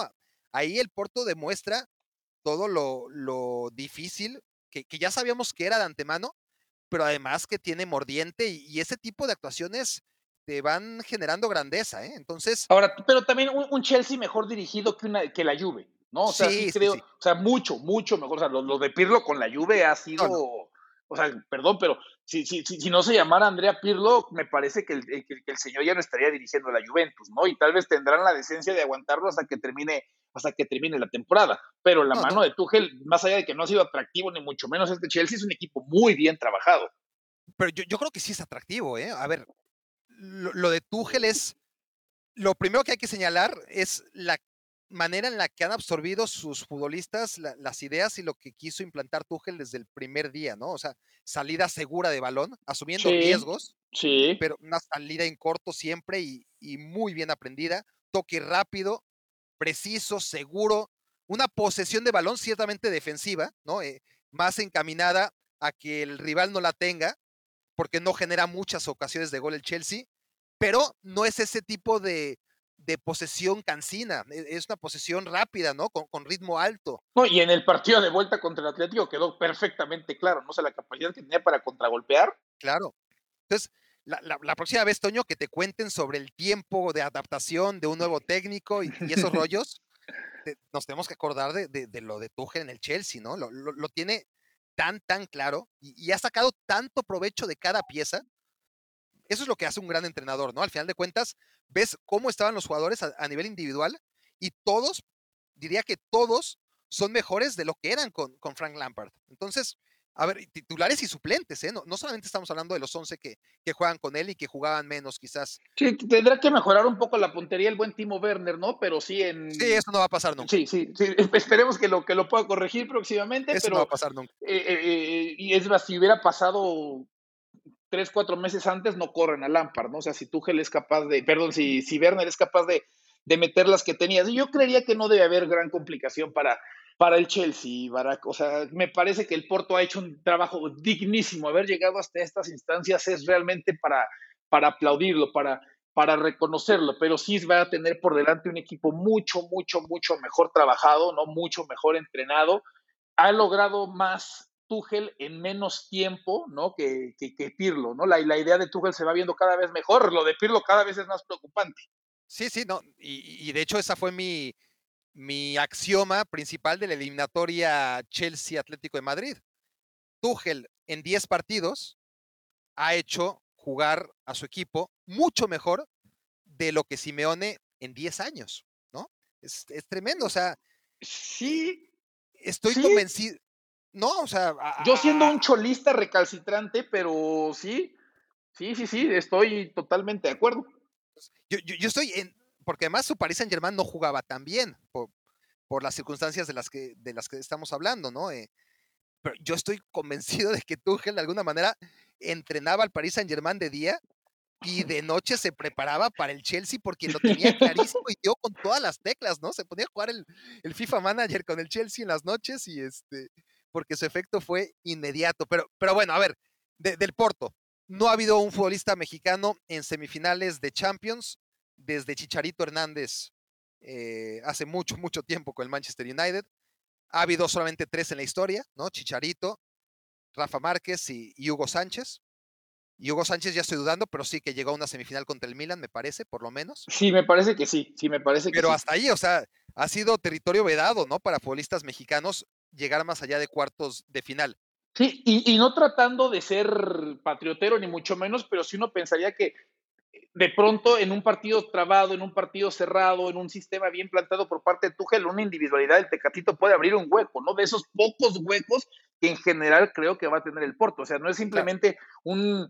A ver, si, si, si, si el Porto pretende avanzar, si Tecatito pensaría uno tiene que ser uno de los protagonistas para aparecer. Tres, hay tres jugadores, siendo Tecatito amplia y, e incluso de manera unánime considerado el mejor jugador de la liga portuguesa y por ende del equipo en el que juega, hay tres futbolistas que tendrán que hacer 180 minutos tremendos y que los otros ocho no desentonen, obviamente. Pero si Tecatito hace los dos partidos de su vida y por ahí mete un gol, que, eso le cuesta muchísimo trabajo, pero, pero bueno, digamos que meta un gol. Si Marchesín se endiosa, ¿no? Y, y, saca tres o cuatro que, seguramente va a tener el Chelsea, que no es un equipo que, como ya dijimos, tampoco genere demasiadas oportunidades. Y si Sergio Oliveira sigue con este florecer tardío, porque Sergio Oliveira, quien lo viera ahora, dice, bueno, y este muchacho eh, hay que pagar 60 millones de euros por él, ¿no? Eh, y, y, la verdad es que Sergio Oliveira, si está donde está, a la edad en la que está, es porque hasta ahora está floreciendo. Pero bueno, si sigue con el pie como lo trajo contra la Juventus y como lo ha traído en general, en los últimos dos años, pues también, ¿no? Eh, es otro de los grandes argumentos del Porto en una eliminatoria claramente dispareja. Sí, muy, muy, muy dispareja. ¿eh? Sí, a ver, no otra vez, yo digo, ya echó la lluvia y por ende no lo podemos descartar, pero a ver, aquí sí creería, a menos que empieces de hipster, ¿no? Pero sí creería que 10 de 10 nos teníamos que ir con el Chelsea. Sí, aquí sí. ah, sí. ok, pensé que ibas a estar de, de hipster, te encanta. No, porque, porque el Chelsea realmente me está llenando el ojo y para que me llene el ojo un equipo con un técnico al que aprecio, o sea, me cae muy bien Tuchel, Pero, pero nunca creí, nunca, nunca creí que, el Chelsea hiciera también las cosas en tan poco tiempo, porque además no me parece un equipo muy bien compensado, es, un equipo que gastó muchísimo en futbolistas más o menos iguales, ¿no? Es decir, entre las diferencias que te puedan generar Polesek y, y cuando ya tenías a, Mason Mount y ya tenías a Hudson Odoy y, prescindiste el Loftus Cheek. Pero bueno, e, esa no era la zona, ¿no? Y, además trajiste a Werner y a Havertz cuando no te digo que no trajeras a ninguno de ellos, pero no era necesario traerlos a todos. Todo lo que te gastaste. Sí, mejor trae un centro delantero, ¿no? O sea, si quieres tráeme a uno o a dos de esos, pero trae un delantero. Y a otro central que no sea eh, Thiago Silva, porque al final, También. ¿para qué te desprendes de David Luis si al año que viene vas a tener a Thiago Silva, no? No, pero Thiago Silva te llegó gratis, ¿no? O sea, Thiago Silva con la ventaja de que no tuviste que pagar transferencia. De acuerdo, pero necesitas más allá de que Suma, me parece un central muy válido, eh, tanto Rudiger como Christensen, como el propio Thiago Silva ya para estos escenarios este, pues les, les cuesta, ¿no? Les, va a costar mucho. Pero bueno, te voy a dejar cinco tareas antes de irnos. Apunta, por favor. Cinco tareas, a ver, aquí está papel. Yo siempre tengo papel y lápices más. Se va a escuchar ahí como la pluma. No. Ahí está haciendo clic. Muy Listo. ¿No, ¿No, tenías tú una libreta de tareas? Que, que... Sí, sí, que tenía que firmarme mi mamá para asegurarse que se diera cuenta que era todo lo que me dejaban. Bueno, este, apunta ahí. Tarea número uno, listo. Uno punto Uno. Y, a ver, te lo estoy pidiendo a ti como representante distinguido de la secta, ¿eh? Ok. Pero, pero obviamente cuando te lo digo a ti, se lo estoy diciendo a Luis, te lo digo Pedro para que escuche Joana. Exactamente. Perfecto. Uno, Uno. Por orden de importancia. Ok. Deja tu reseña y califica el podcast. Reseña y califica el podcast. ¿Dónde lo escuchas normalmente? ¿En Spotify? ¿En Google Play? ¿En Ay, me preguntas, ¿esta sí es a mí o es para la gente no, no, general? en general, pero tú contesta ah, en nombre de la ah, gente. yo, escucho Spotify.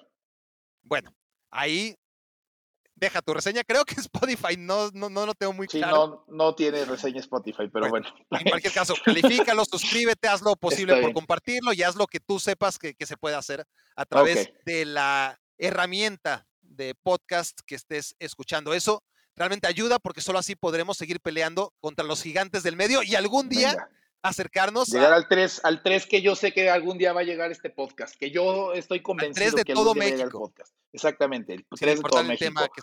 De Marta de baile en uno, ¿no? No sé, la, la cotorriza en dos, pero en el 3 perfectamente ahí. Muy bien. Dos, visita YouTube, el canal de YouTube. Por fin estamos creciendo, que, que costó muchísimo cuélgate del tren ganador, ¿no? Y así al menos puedes presumir que fuiste de los primeros 20 mil, ¿no? En el canal. Perfecto. Sí. En el canal que se llama. ¿Qué se llama? ¿Cómo se llama el canal de Barack Feber en YouTube?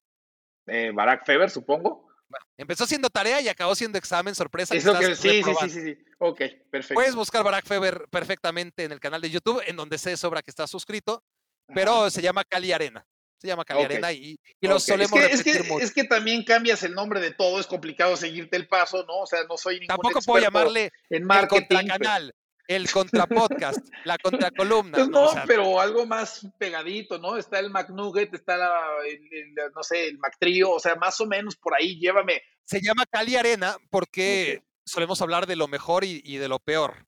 entonces, es eso. Eh, Perfecto. pero si pones Barack Feber en YouTube, ya apareció. Va a al canal de Barack Feber. Sí, lo de Cali, Arena es solamente un formalismo. En realidad, el nombre oficial es Barack Feber. Tiene razón. ok. Número tres. Entonces tuve bien la respuesta. Número tres. Tarea, ah. número tres. Tarea tres. Mis contracolumnas, ¿no? Aquellas que leías desde tiempos súper añejos en Azteca Deportes y ahora están en rayita. Eh, en tu, en tu Twitter, no sé, ¿dónde están Barack Feber? Voy a tener que conseguir unos abucheos grabados para estas ocasiones. ok. Y, y esto, es, es, triste porque, porque es un tipo que, que, en su momento me leía en Azteca Deportes y, que me ha abandonado claramente. Barackfeber.com. En ah, barackfeber.com. Todas, todas, inclusive aquellas del franco canadiense y el Newpie. Ah, están todas. Tú ponle en el buscador cualquier palabra que recuerdes de aquellas columnas añejas y la vas a encontrar. Y, yo reitero, o sea, tengo que, tengo, ok, esto es como cuando me, tengo que aprenderme la contraseña de esta y de esta y de este y de este. Ok, perfecto. Barackfeber.com. ¿Qué más? ¿Cuál es la cuatro? TikTok. No, no, no pierdas la oportunidad de ser uno de los primeros 100 mil. Ahí sí estamos, pero, pero si te distraes, ya no vas a ser uno de los primeros 100 mil seguidores de TikTok. Ahí también estamos. Y número 5. Porque... Y ahí estamos como Barack Feber. Ahí ya, de hecho, en estos momentos, justamente, seguir. Listo. Muy bien. Ahora, si además sigues a mi community manager en Twitter, Facebook e Instagram, todos con el nombre Barack Feber, vas a ayudar muchísimo al proyecto. No soy yo, pero me estás haciendo un favor a mí, que es lo que importa. Sí, e, eso, eso ya aprendí, eso ya aprendí alguna vez que me sentía bien porque pensé que te había hecho reír y después me confesaste que no eras, no eras tú en realidad. Pero bueno, tú y, y los demás que me sigan en Twitter, en Facebook e Instagram, sepan que probablemente no soy yo, desengáñense, no soy el único que usa un community manager, pero soy de los pocos que lo van, o el único que lo va a admitir de manera tan descarada. Sí, eres el único, eres el único que lo va a reconocer. Sí, eres el único que lo va a De manera tan descarada y cínica. Así que es así. De todas formas, síganme, por favor, en todas esas redes sociales. Pero bueno, Toño, me perdonarás que no te despida porque estamos justo llegando a las dos horas de podcast que no queríamos llegar. Bueno, sí queríamos llegar, pero no queríamos pasarnos de las dos horas. ¿Se entiende? Así que con toda la pena del mundo, no te voy a hacer una despedida tan extensa como la bienvenida. Eh, pero bueno, di tus últimas palabras porque vas a regresar. Te, lo ganaste. Sí, sí, sí, sí, cuando te vuelva a batear Kerky, De La Rosa, no, Puch, este, cuando te baten todos ellos, Pareja, Gómez, Pedrosa, ya sabes que los jueves en la noche, cuando la gente está haciendo cosas más divertidas, yo estoy encerrado en mi casa, Barack. Así que tú échame una llamada y nos metemos contigo y nos conectamos y te lo agradezco de corazón, Toño. Espero que hayan disfrutado de Toño Valle aquí en Me Quiero Volver Chango, tanto como lo hice yo. Esto fue, en efecto, Me Quiero Volver Chango. Gracias por hacerme tu cómplice para matar el tiempo y a ti, Toño, por ser mi socio en semejante crimen. Escuchaste el podcast de Barack Feber. Toda la información de los deportes con un toque de Barack.